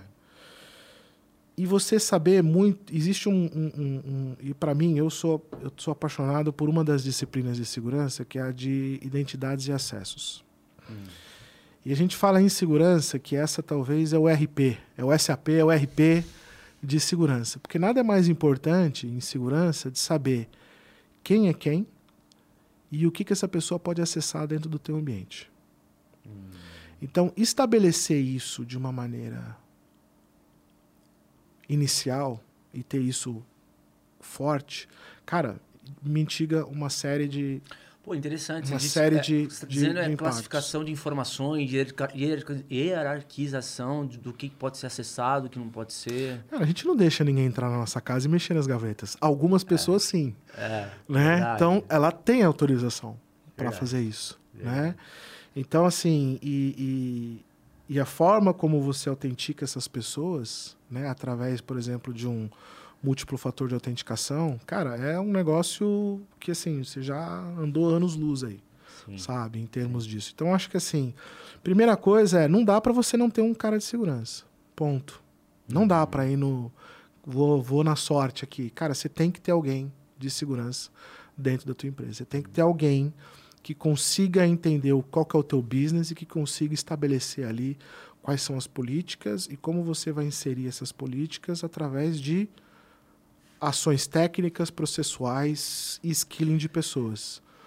Cara, mas assim, a, a minha visão, assim, de leigo que está de fora é a velocidade com que essa agenda veio para o mercado foi tão grande e às vezes eu acho que a correlação do modo com que as empresas, os ecossistemas, eles estão, eles estão conectados, emergiu uma, uma, digamos, uma relevância na agenda de segurança, porque, assim, fazer uma comparação direta aqui básica. Se as empresas estão mais conectadas, elas estão mais suscetíveis, vulneráveis, logo vão haver mais formas de receber ataque, de, enfim, de, de- de- de simplesmente ter um potencial ataque ali amanhã, né? tipo, bem urgente, né?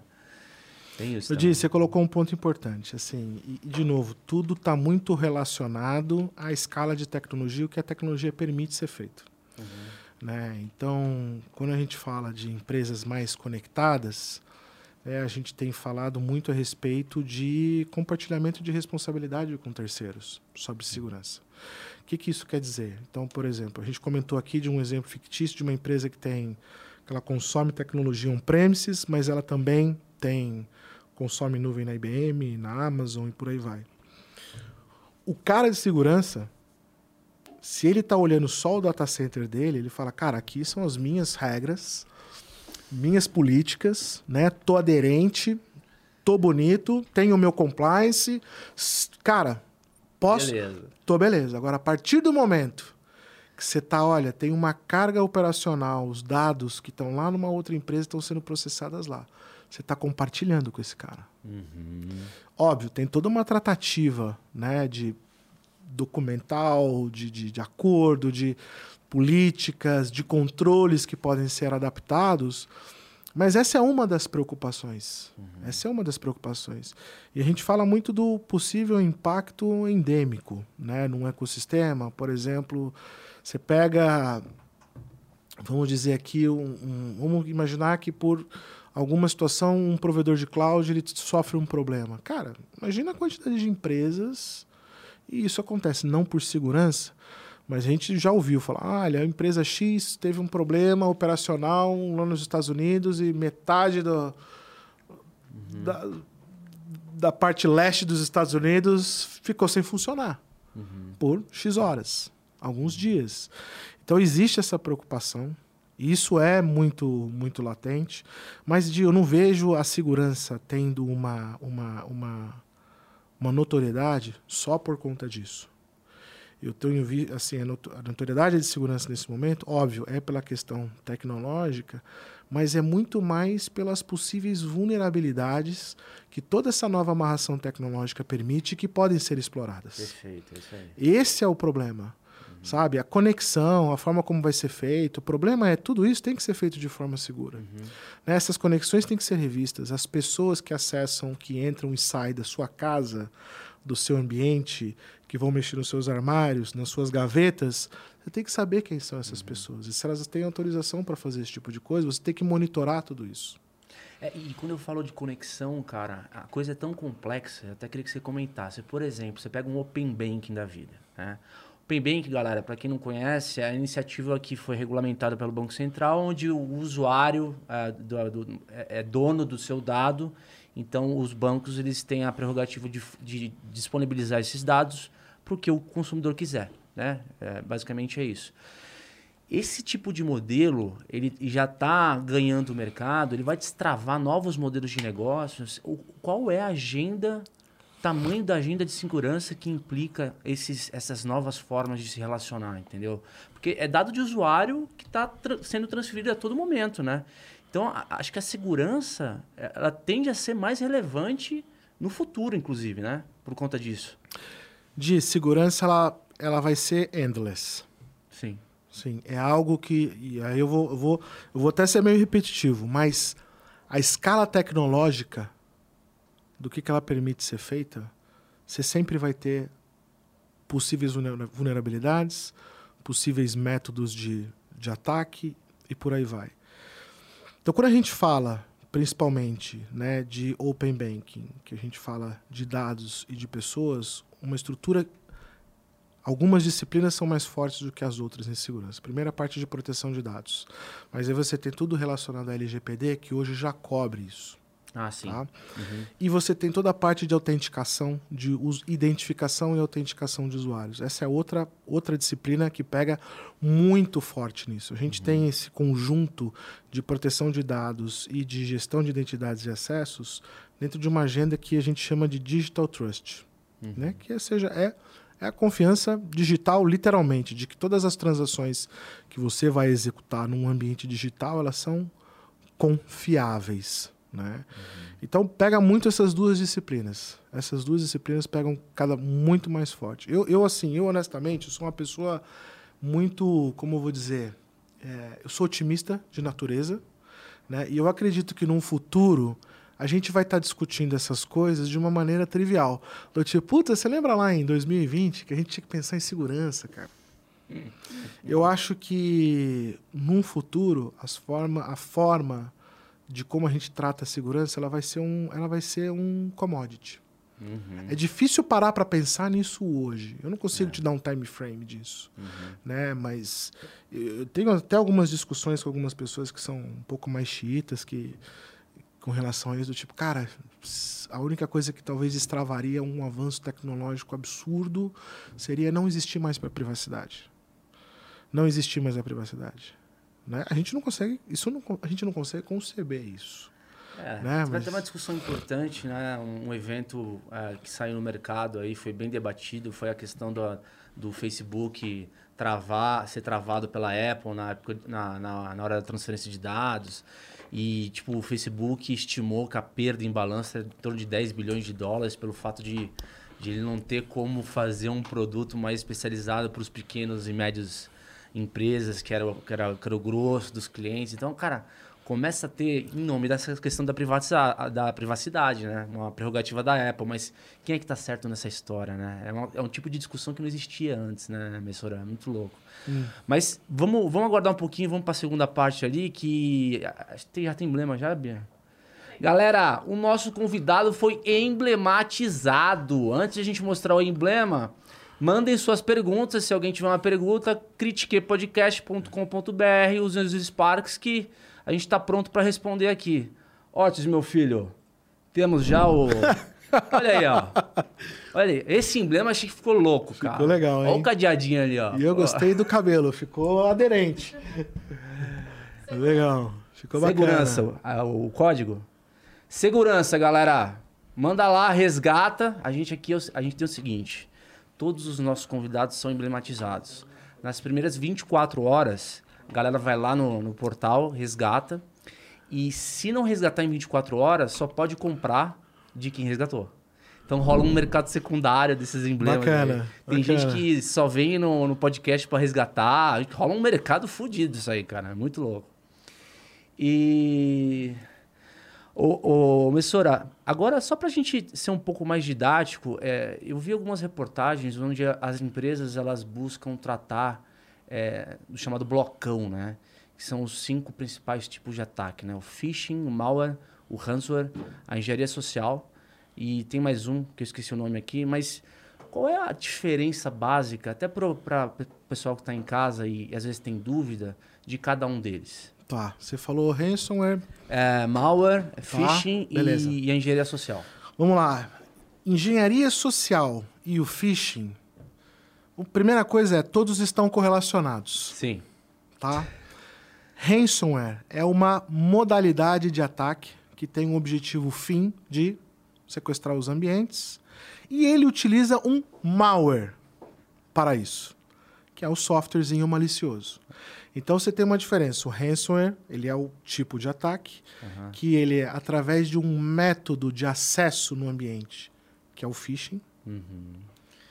E o phishing muitas vezes ele é gerado através da engenharia social. Que é manipulação psicológica, Ou né? seja, você sabe que se eu escrever, se eu sei que se eu escrever um e-mail para aquele cara dessa forma, eu tenho mais chance dele cair ou não por conta do contexto que ele está. Então você está utilizando uma forma de engenharia social para você criar um contexto que é um phishing para ele clicar em alguma coisa e te passar a credencial dele. Através da credencial dele, você pode ter acessos a alguns sistemas e você pode fazer o deploy do malware, que é o software Uhum. malicioso, vamos dizer assim. E você acaba faz, criando o ataque, a cadeia toda de um ataque de ransomware. Então, ou seja, é tudo, tá tudo muito relacionado. Muitas vezes se começa pela engenharia social, para você ter o contexto daquela empresa ou daquela pessoa que você vai usar como porta de entrada. Você usa um método phishing para poder sequestrar alguma, pegar algum tipo de informação para ter acesso ao ambiente. E na hora que você está dentro do ambiente, você utiliza um software malicioso, um malware, para você poder executar um ataque de ransomware. Né? Então você tem essa, essa Eu camada. pensava que o malware era só para destruir mesmo os dados. Cara, Mas entrava... o, o Mas malware. eu fico pensando, como é que pode? Qual, é o- é, qual, que é a- qual que é o objetivo de alguém que quer entrar num sistema de uma empresa e só destruir? Tipo, cara, assim, a gente não, não vê mais. Má fé mesmo? Cara, assim, tem má fé, tem, tem espionagem industrial, quero causar um dano ali para aquela empresa, Uhum. né? Então, e- mas assim, isso de não- é o grosso, não- não vou dizer que é o grosso, não é o profissional hoje É, o profissional é grana, do né? crime, É. sabe? Então assim, é, cara, é alguém que às vezes está em processo de desenvolvimento, de, né? Tô aprendendo e vou fazer um teste. Mas, cara, o profissional hoje, o que causa impacto é, Uhum. é um ransomware, isso que é a preocupação número um hoje da, acho que de todo, todo, toda empresa hoje, independente do nível, seja de segurança, de um conselho de administração, até, é, cara, é o ransomware hoje. Cara, tem um. Eu acho que esse caso dá pra comentar aqui. Tá aí as prévias do PSDB. Os caras iam definir o candidato a presidente do Brasil. Tá todo mundo já pronto pra votar no app. O app caiu, cara. E não voltava, não voltava, não voltava. Os caras tiveram que cancelar a prévia inteira. Eu lembro dessa história. Você viu? Eu lembro dessa E história. só no dia seguinte app funcionou, sabe lá Deus como. Então, essa questão da velocidade de recuperação da operação, ela é bem crítica também, né, cara? Porque às vezes não é só você saber qual é a solução, é saber em quanto tempo você volta a operação, né? Porque às vezes uma operação ela tá robusta e quando acontece o ataque, é, seja por N motivos, o cara já está pronto para voltar com, com, com a operação, né? Isso também é uma característica importante. Di, tem algumas coisas aqui, né? A gente comentou um pouco disso, de, da parte. Esse aqui lembra que tem a parte do depois. Sim, né? sim. Do Acho que você não chegou a comentar o depois, né? É. A gente falou um pouquinho do depois aqui, que é aquela parte que eu falei que as empresas, às vezes, que a gente já participou, a gente já teve algum evento, alguma situação que a gente já participou e viu que né, acaba ficando uma confusão, o pessoal não sabe quem faz o quê, e, enfim, tem uma demora ali para isso. E eu comentei a respeito ali de como é que a gente faz testes disso. Uhum. Né? E eu acho que o segredo dessa, dessa parte de, do depois é simulação constante. Mas não é uma vez por ano, não. É que seja um exercício, contínuo. talvez contínuo uhum. e trimestral. Né? E que envolva. Igual tem teste de incêndio nas companhias, ah, tocou a sirene, todo mundo tem que descer pela escadaria. Né? Cara, a mesma coisa. Tivemos um ataque. E aí? Quem faz o quê? Quem comunica? Quem, quem, quem estabelece o sistema, como que funciona. Uhum. E aí, óbvio, tem toda uma parte de tecnologia que, que hoje está muito em voga sobre isso, que é a parte de backup de dados. Né? Ou seja, backup, muitas empresas antigamente tinham isso por uma questão regulatória ou não era tratado com tanto critério, vamos dizer assim. Uhum. E hoje as empresas já têm uma preocupação bastante grande né? com essa parte de backup, porque sabe que os dados estão lá. Porque quando você tem um, um, um ataque ransomware, você tem duas possibilidades.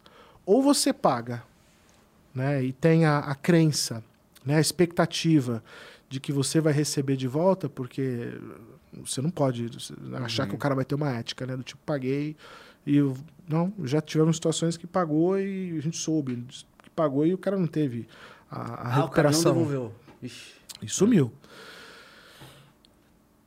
A outra alternativa que você tem é, beleza, vou desligar tudo e vou fazer o que a gente chama de backup restore, uhum. né? Ou seja, você desliga tudo e você sobe esse ambiente de novo. Só que esse time frame de que você ficou sem funcionar, né, você vai recuperar o teu último backup. Dependendo da tua política de backup, teu backup ele não é diário. Você faz uma vez por semana. Né? Então você recupera lá de uma semana atrás. Né? E aí você restabelece o, o, o, o, ambiente. Só que isso não funciona tão trivial e tão simples quanto eu estou falando.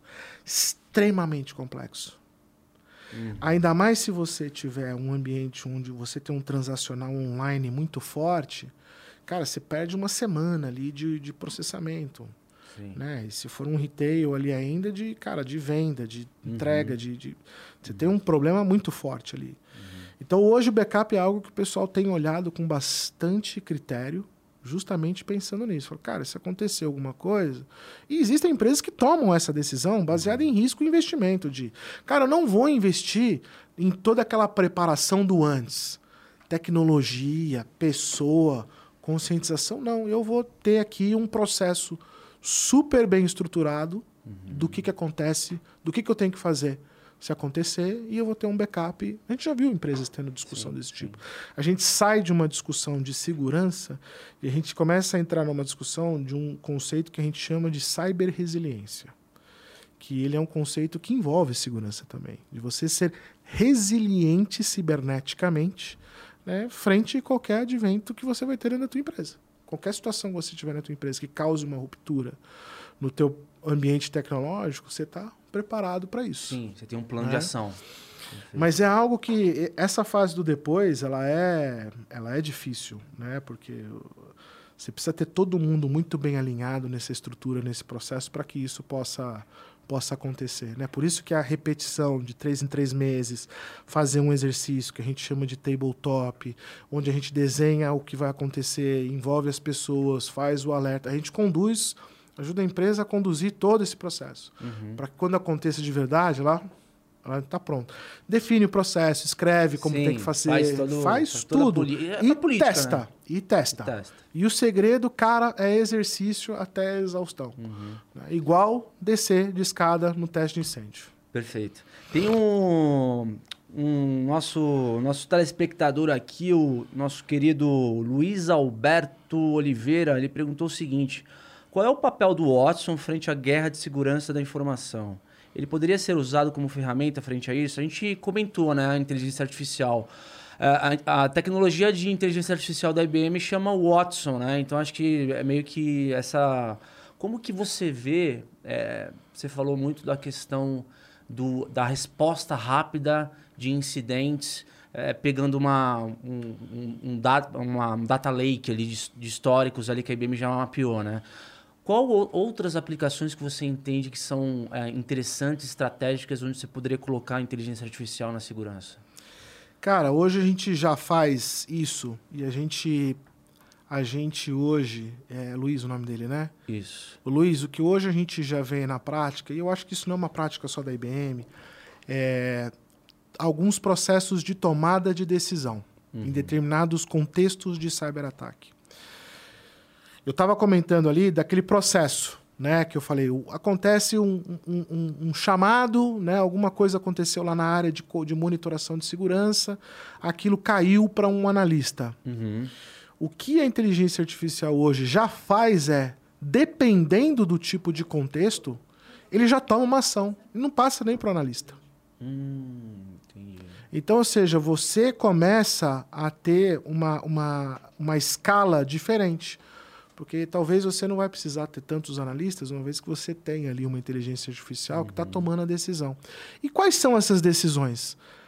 Encerrar, não fazer nada, ou já direcionar uma ação automatizada através das plataformas de automação, através das plataformas de ticket correlacionadas, como ServiceNow ou alguma outra tecnologia, em onde você tira o que você tem que disparar para a tecnologia fazer, você já coloca isso na plataforma e já vai direto uhum. para a de tecnologia tomar algum tipo de decisão. Então, a inteligência artificial, ela entra dentro desse conceito. Uma coisa importante a mencionar aqui também, pessoal, é, e o Luiz, para o Luiz, é: se existe um problema hoje na área de monitoração, se chama falso positivo. O hum. que, que, significa, que, que significam os famosos falsos positivos? Alertas que são conjecturas tecnológicas que parecem ser um problema, mas na verdade não são. A grande maioria dos alertas são falsos positivos. Só que o falso positivo gera uma análise gera a necessidade de ter um analista para chegar à conclusão de que aquilo foi um falso positivo. Por que, que, por que o sistema dispara falsos positivos? É... Foi algum contexto. Ali... Foi algum contexto ali que o sistema entendeu que, opa, isso aqui é, é suspeito. É suspeito, mas Entendi. na verdade é um falso positivo. Uhum. E a gente hoje aplica tecnologia e inteligência artificial para limpar esses falsos positivos. Ou seja, aquilo que cai na mão do analista hoje. É mais acurado. É muito mais acurado e é cara. Hum. Presta atenção. Esse é hardcore. Porque o processo de inteligência artificial que está por trás hoje do nosso serviço gerenciado, que é uma tecnologia IBM proprietária, mas a gente não vende isso como um software, né? isso faz parte do serviço que a gente presta de monitoração, Sim. ele já limpou isso. E, e aí, como é que ele chega nessa conclusão? Ele chega nessa conclusão falando o seguinte: olha, o tipo de contexto é esse aqui, o tipo de alerta é esse aqui, as tecnologias desenvolvidas essa aqui, são essas aqui. Cara, eu já vi alguns milhões de vezes isso acontecendo. E essas um milhão de vezes que aconteceram foram falsos positivos. E aí lá dentro do sistema você tem todo um, né, as definições, você fala, olha, se o teu nível de assertividade for de 98% sistema de inteligência artificial, de que isso é um falso positivo, você pode encerrar o ticket. Caramba. E isso não chega. Então, assim, os clientes hoje que têm essa utilização falam, cara, poxa, assim, isso melhorou demais a, minha, a, nossa vida, porque o analista de segurança ele pode talvez hoje estar tá, olhar outras coisas, olhar outras coisas de muito mais valor aqui para o nosso contexto de negócio, de tecnologia, uhum. do que estar tá aqui o dia inteiro, né? É falso positivo, não é? E às vezes o que acontece é o cara tá lá olhando um monte de falso positivo e aquele que realmente pode estar tá trazendo algum tipo de problema, cara, tá passando por trás. Uhum. E ninguém tá vendo aquilo. Perfeito. Né? Então, e aí se soma isso o quê? O que a gente já comentou. Mais tecnologia, mais coisas para serem monitoradas, mais logs chegando na uhum. central de segurança. Uhum. E aí, assim, pô, se você não tiver essa, esse braço de inteligência artificial, Sim, você vai ter pô, tem... ano, gente, pô, eu quero um, né, mais, mais analista, mais analista. E, uhum. e você vai chegar num limite ali. Uhum. Você vai chegar num limite. Então, para fechar a pergunta do Luiz, a gente tem essas duas coisas. A gente tem a inteligência artificial, como eu comentei no início, para enriquecer uma tomada de decisão, né? utilizando toda a base de conhecimento de segurança da IBM, que a IBM tem global, ou seja, a geografia para tomada de decisão é muito maior do que o analista poderia A ter. amostragem, né? É muito maior do que o analista poderia ter com base no que ele conhece só, ou dos conhecimentos dele ali, ou, ou até onde a extensão do conhecimento dele vai ter uma geografia. Essa é uma coisa. E a outra é tomada de decisão direta, como essa que a gente comentou aqui, através, por exemplo, dos falsos positivos, ou uma tomada de decisão para um, uma plataforma de, de, de, de, de ITSM e infraestrutura. Perfeito. Cara, um outro ponto, que é um ponto de curiosidade do público sempre, é quando a gente fala de ética hacker, né? Então, a gente sempre vê casos, por exemplo, de pessoas que manjam demais, navegam na Deep Web, mas são, são pessoas que alertam empresas, falam, cara, aqui tem uma, vulnera- uma vulnerabilidade, conserta o teu, teu terreno aí, porque isso aqui é uma porta de entrada, né? E existem aqueles outros caras que eles, eh, agem sozinhos, mas com outro tipo de propósito, né? Já a parte eh, que aí beira, beira o crime, né? Ações criminosas e tal. Existe ainda ativamente essas pessoas que ah, a IBM vê ah, ah, uma comunidade de hackers que tem no mercado alertando empresas? Como é que funciona essa dinâmica? Porque eu, se- segurança, para mim, é um mundo bem à parte, assim, né? Parece É. uma galera que. É, e é um mundo assim, ele é apaixonante de. Eu, eu vou te responder, mas eu acho que antes é o seguinte: o que é o mais fascinante é. É apaixonante pela paixão que as pessoas têm. É. É, um negócio muito diferente. Tipo, os caras que trabalham em segurança são apaixonados. São apaixonados. Mas pela curiosidade, esse que é o meu ponto.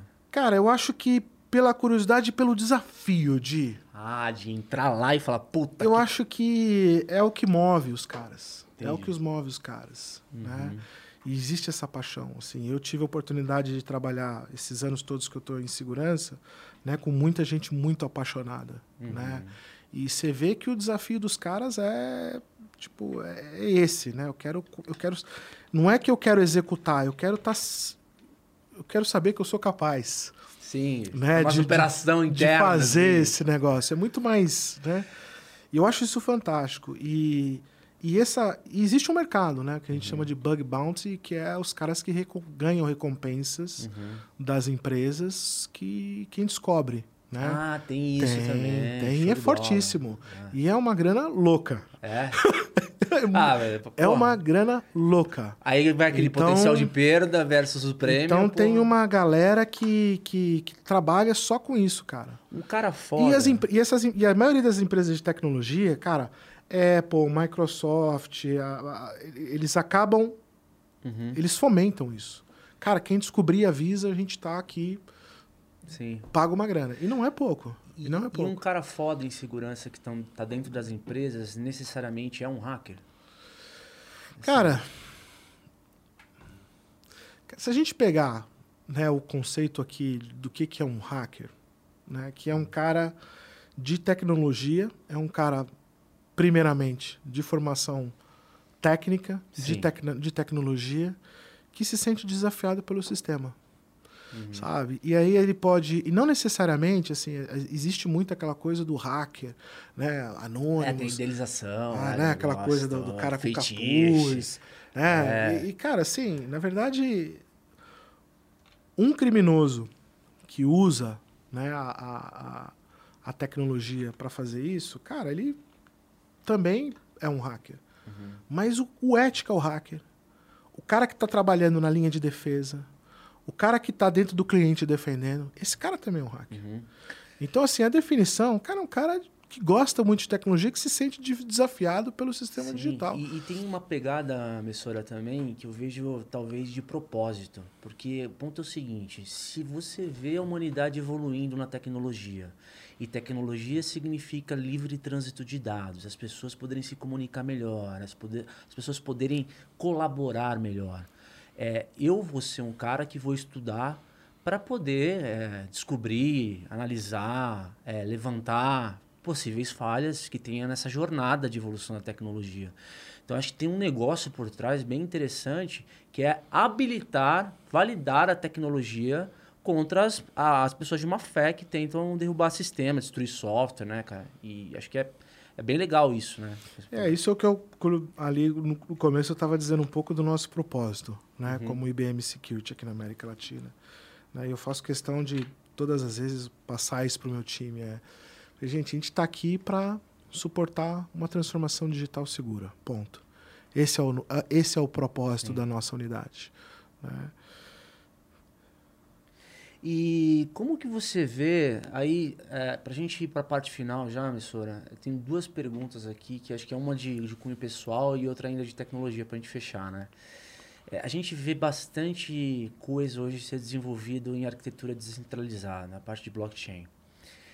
É, você acha que o blockchain é, ganhando escala é, no ecossistema das empresas é, vai ser um, grande habilitador de segurança, é, posto que você é, talvez não tenha uma entidade que centraliza dados que possa ser corrompida e sim é, dados que estão pulverizados em diversos é, dispositivos? Você vê isso como positivo para a segurança? De, vejo total pelo seguinte. Quando a gente fala de segurança, a gente fala de três princípios. Isso é, tipo, os princípios básicos de segurança: confidencialidade, integridade e disponibilidade. Quando você implementa algum tipo de sistema, que seja ele blockchain, por definição, você está aplicando essas três, uhum. esses três mantras de segurança, uhum. por definição. Os dados você, de alguma forma, você vai ter sempre certeza que eles estão íntegros, porque ele vai estar tá completamente distribuído. Você vai ter certeza que esses dados estão íntegros. Esses dados sempre vão estar disponíveis. A questão da confidencialidade também é uma questão, óbvio, vai se definir ali do tipo de negócio, uhum. mas é fácil de aplicar dentro de um contexto desse. Então, eu acho que assim, ele endereça esses três pontos. Então, a gente vê isso como um avanço muito forte. Só que, de novo, né, de, assim, sempre vai ter uma busca para ver qual é a fragilidade. É. Lembra do que a gente falou Tem do, o do ser cara. humano do lado de cá, né, cara? Não, além, além da questão do ser humano, é, é, do, é do cara que vai se sentir desafiado pelo sistema digital e vai falar, cara, eu quero entender ah, como é que isso pode acontecer. Uhum. A gente fala muito assim de um outro ponto de tecnologia que é super pertinente para a discussão do momento, que é de computação quântica, uhum. né? todo o sistema de criptografia, todo sistema de criptografia que foi criado até então, até o momento de hoje, que a gente usa ainda no nosso convencional, ele foi feito com base na computação tradicional que a gente tem hoje, uhum. né? Que é a computação binária, onde a gente tem os bits que são 0 e 1, um, uhum. né? Então tudo que você escreve para um, um, computador fazer através de, de uma aplicação, você está sempre. 0 e 1. Um. Zero e um, sim e não, porque é dessa forma que os transistores dentro de um computador eles acabam lendo fluxo elétrico. Ó, correu para cá a eletricidade é zero, correu para lá a velocidade, o, o fluxo elétrico é zero. E através dessa forma computacional, você criou todos os mecanismos de criptografia. Uhum. E existem códigos de criptografia que, através da computacional tradicional, computação tradicional, iriam demorar alguns milhões de anos para serem quebrados. Uhum. Porque você, a matemática ali, né? Primeiro que o computador o tradicional, a computação tradicional é baseada em série, né? Então uma atividade sempre acontece depois da outra, né?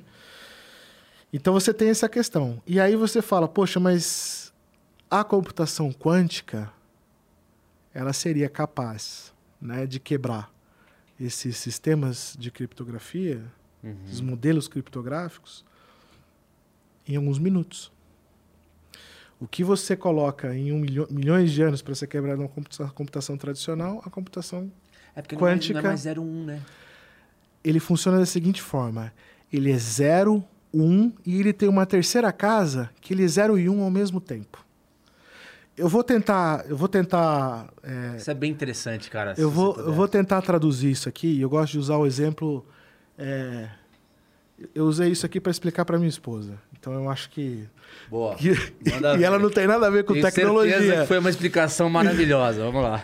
Cara, assim, é, eu usei para minha mãe também. que eles estavam curiosos a respeito disso, né? Pensa numa cozinha, Hum. né? Então, o que, que a gente faz hoje quando a gente vai né, cozinhar, fazer um bolo, por exemplo?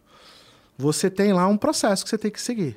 Você Uhum. pega a farinha, Receita. É. depois da farinha, você põe o ovo, depois do ovo, você bate. E aí, você não pode errar no processo. Se você colocar o ovo antes, bate o ovo, depois põe a farinha, você vai ter um problema. Vai ter uma torta, não vai ter um bolo. Você vai ter um negócio esquisito lá. Você não vai ter um bolo. E aí, o que, que você pode fazer? Né? E, e essa explicação é interessante porque até ela, ela mostra um pouquinho da limitação da computação tradicional e o, como é que a computação quântica ela muda dentro disso. Você pode colocar um monte de cozinheiro dentro da, da cozinha, né? Só que vai ter um limite ali. Vai chegar uma hora que você vai falar assim, cara, não posso botar mais de 20 cozinheiros aqui na cozinha, porque não vai, não vai adiantar Vai o processo não vai ganhar velocidade. Né? Trazendo isso para o mundo computacional, existia a tal da lei de Moore, que significava que a cada dois anos, Ia duplicar o. du- a cada um ano duplicava a cap- cap- capacidade computacional. Aham. E o que, que significava essa duplicação de capacidade computacional? Você colocava mais transistores dentro de um chip. Né? Você tinha uma tecnologia, uma química, uma física ali que você conseguia diminuir, colocar mais transistores, mais 0 e 1 tomando decisões ah, com, com passagens elétricas, que eram os cozinheiros dentro da cozinha. Uhum. E aí você, né? Você chega um momento ali que você fala, cara, inclusive só um parênteses, a lei de Moore, os caras dizem que mais ou menos em 2025 é o ano que ele fala, não Exato. deu mais, não, não cresce Capacidade. mais. Né, Otis? A gente chegou a falar disso aqui, né? Sobre a lei de Moore, né? Eu não sei se era por uma questão de, de energia, né? Consumo de energia. Ah. Acaba que você não tem mais é, produtividade versus a quantidade de calor que emite. E, enfim. cara, e assim, e transistor pra caramba ali, não cabe mais cozinheiro dentro da tua cozinha. Aham. Só que aí é o seguinte, né? E aí, quando você leva isso aqui para a computação quântica, o que, que significa? Significa que você consegue ter cenários diferentes dentro do mesmo modelo de processamento. O que, que eu quero dizer com isso? Lembra que eu comentei que aqui você faz em série. Então, por exemplo, se você usa manteiga no teu, no teu bolo e você quer trocar por margarina,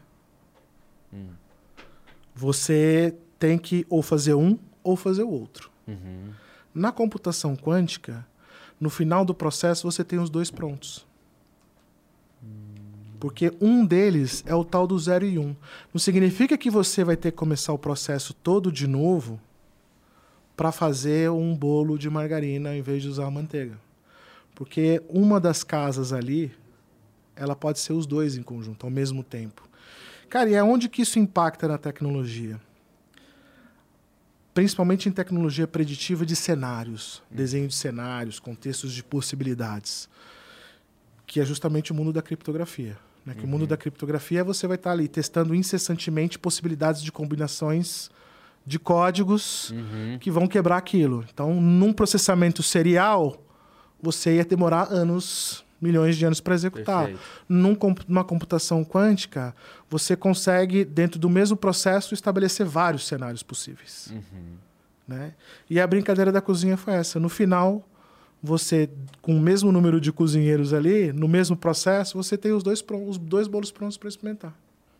Você não precisa começar a usar de novo. Entendi. Você dá essa capacidade. É difícil pensar isso um pouco, porque a computação tradicional, a gente usa a física tradicional para falar sobre computação, né? E aqui você usa a física quântica, Você acha que que já é um negócio essa tecnologia ela começa a talvez ganhar mais escala daqui a uns 5 anos? Já, já tem coisas sendo feitas? de assim, até como o que, a gente, o que, eu, o que eu vejo, né? Já existe hoje, até a IBM hoje ela tem uma parceria já anunciada para o mercado da IBM junto com a HSBC de começar a testar modelos, né? Mas a tecnologia ela tem que ser disponível para que as pessoas possam construir sobre ela, sobre essa tecnologia, né? Ainda, eu acho que ainda não, não é que a tecnologia ou a computação quântica ela vai assumir tudo. Eu acho que ela vai ter alguns tipos de aplicação muito mais fortes. E a computação tradicional vai continuar existindo ainda por muito tempo. Eu acho que vai existir ali uma forma híbrida de funcionar entre as duas ali. Uhum, Né? uhum. Então, e a gente hoje, como IBM Security, a gente tem essa preocupação muito forte com a computação quântica, especialmente nesse mundo da criptografia e nas possibilidades de escala de ataque. Né, de como que isso tem um impacto junto com a inteligência artificial, né, da mesma forma como eu comentei hoje aqui em algumas etapas que a gente utiliza a inteligência artificial para defender, já existe também a mesma capacidade do outro lado para causar a- a- ataques e buscar vulnerabilidades. Então, esse mundo quântico é algo que a gente hoje já tem, já dentro do, do, do Centro de Pesquisas de Segurança, uma equipe separada para trabalhar nisso, né? para saber como é que a gente vai se preparar para o próximo nível de Que proteção. Maravilha, hein, galera? Estão vendo a aula aí? Tem uma porrada de corte aqui, hein? Pergunta? Vamos postar uma pergunta então. Quem foi que fez? Instante. Vou jogar pra você já já na tela. Ué, eu provei a pergunta, estranho. Estranho.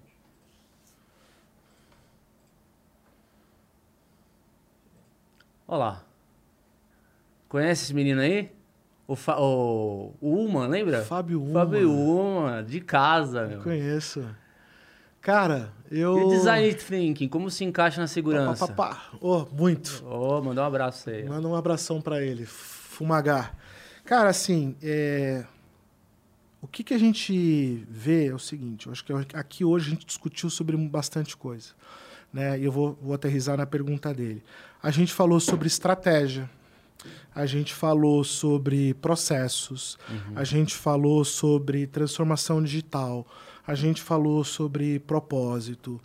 E uma das coisas que a gente utiliza, né, e dentro das metodologias de design thinking com os nossos clientes hoje é utilizar essas metodologias ágeis para a gente discutir segurança multinível.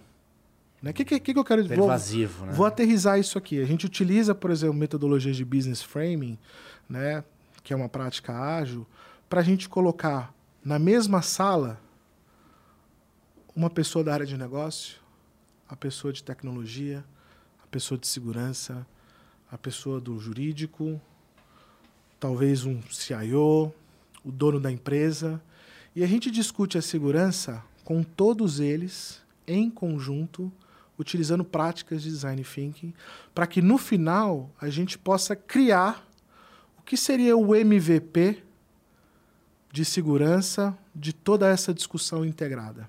Uhum. Onde e a gente já fez isso algumas vezes, é uma prática forte que a gente usa, e a gente vê situações do tipo: putz, eu não imaginava que você passava por isso. Cara, eu, eu não sabia que o legal podia sofrer dessa forma com a falta da minha resposta uhum. ou, da minha, ou da minha proatividade em algum tema. Então gera uma empatia entre todos e o melhor é você sai dessa discussão com um tema de segurança pervasivo entre todos eles. Então a gente utiliza isso como uma, mais uma ferramenta de aculturamento, uhum. mais uma ferramenta de como a gente estabelece o tópico segurança para ser discutido multinível, não só segurança, não só lá o cara de tecnologia, não só a pessoa de segurança, uhum. né? mas para que todos tenham contexto. E a pessoa de negócio olhando tudo aqui, falou, cara, eu jamais ia imaginar que o go live do que eu gostaria que vocês fizessem passa por toda essa por todo é, esse e processo. O cara, o cara olhar para a função dele e ver definitivamente por que, que é importante você ter políticas e uma estratégia definida para segurança, né? Cara, Messora, é, a gente está indo para parte final já, a gente tem um ritual aqui, que é a nossa bola de elástico. Essa bola de elástico, ela é, é, é tipo um amuleto nosso, onde você, colocando um elástico, você vai estar tá colocando um trigger de segurança aqui, para que a gente possa é, um celebrar esse, esse dia aqui de podcast e te agradecer aí Pô, pela, tua, pela tua presença. Vamos lá. Aqui, tá feito. O RH, o RH me advertiu aqui, mas agora eu vou pedir para você bate o ponto de saída, né? Você tem ali a nossa... A gente tem um desse lá em casa, né? Temos, temos lá. Temos lá, temos desse lá em casa, cara. E Esse aí é. Boa! Tá vendo? O cara Beleza, manja aqui, ó. Beleza. qualquer um aqui. Qualquer um. Aqui, ó. Tá feito. E pra gente fechar, cara, é para quem tá começando uma carreira em segurança, né? Hoje, o que que... é, primeira pergunta, o que que o executivo hoje, o diretor é, da IBM é, América Latina de Segurança diria para o cara que começou, o Messora que começou lá atrás a pensar na carreira de segurança? E para quem está nos assistindo, qual é a melhor forma de, de trilhar uma carreira de, de segurança? É um curso livre, depois ele vai para a experiência? Como é, como é que você entende? Cara, eu acho assim, se for alguém que já vem de um caminho de tecnologia, né, já vem de um, de um, de um, de um caminho de tecnologia, obviamente se aprofundar mais tá, nos, no que é pertinente ali de segurança. Existem hoje treinamentos, cursos para tudo, e de- e existem múltiplas disciplinas de segurança, como eu comentei antes, mas existe hoje grande material aí, trein, treinamentos para isso.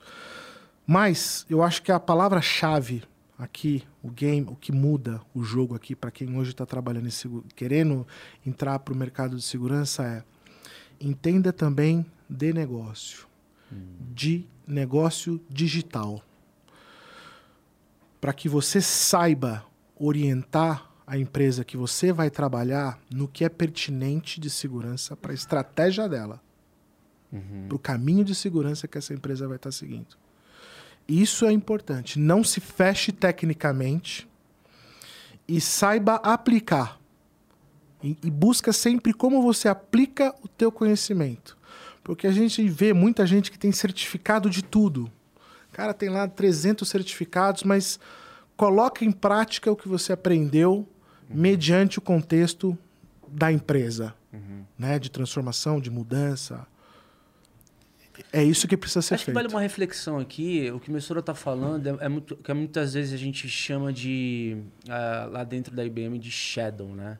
Às vezes você trabalha com, com uma área que não necessariamente está relacionada à segurança, mas quem, por exemplo, na sua empresa trabalha com segurança e você pode trocar uma ideia do tipo, posso participar de um projeto, ver como é que faz, qual que é, o que, que vocês estão resolvendo, qual é a dor que a gente está resolvendo no cliente.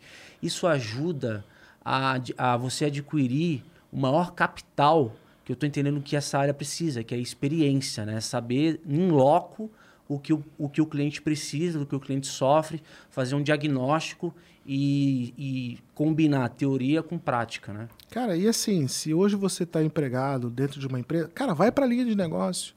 Pede uma janela com um cara dali e fala, cara, o que, que é importante para você?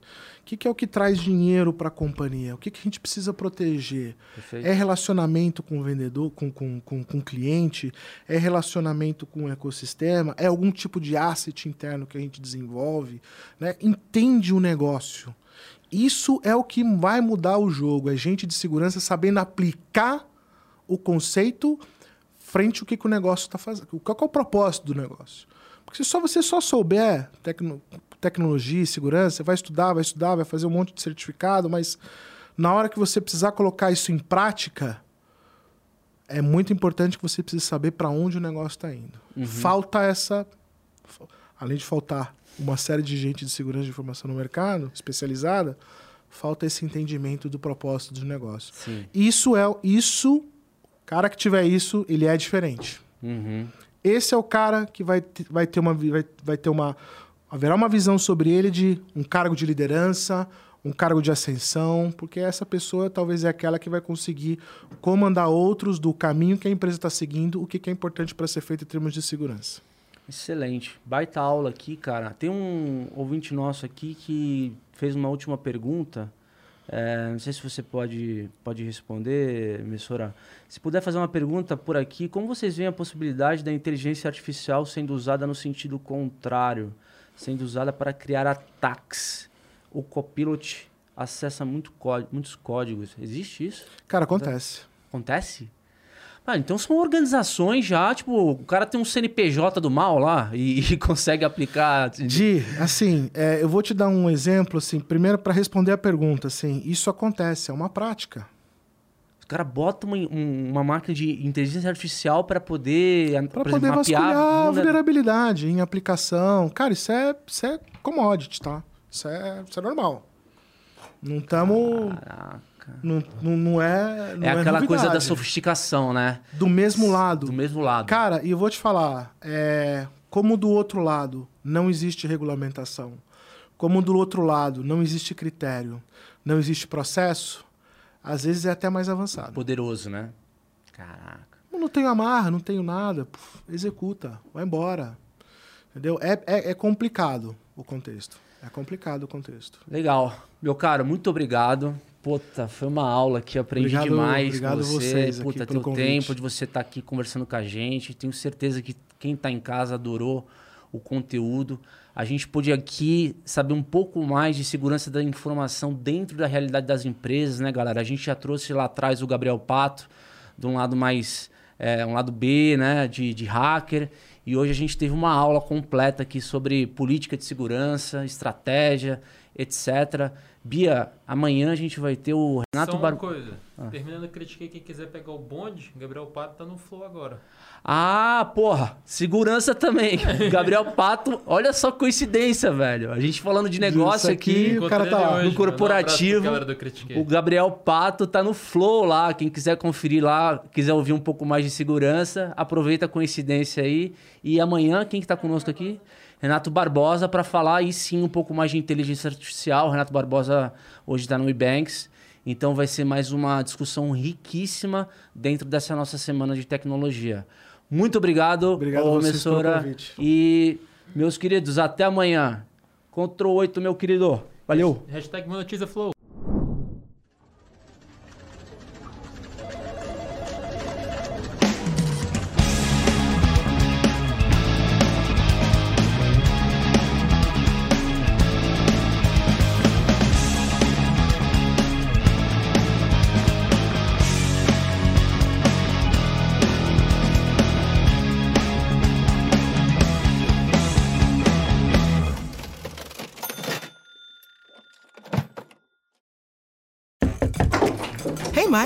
Glad you could join me for some great seafood. Me too. Wait, why are you dressed in fishing gear? You said we were going out to catch great seafood, right? Yes, to Popeyes. Do you even know how to fish? No, I thought you did. Oh, yeah, I could catch pretty good seafood at Popeyes. Let's go. Let Popeyes do the fishing while you enjoy our delicious signature seafood. Get Popeyes flounder fish sandwich or shrimp tackle box before they're gone. Limited time at participating U.S. restaurants.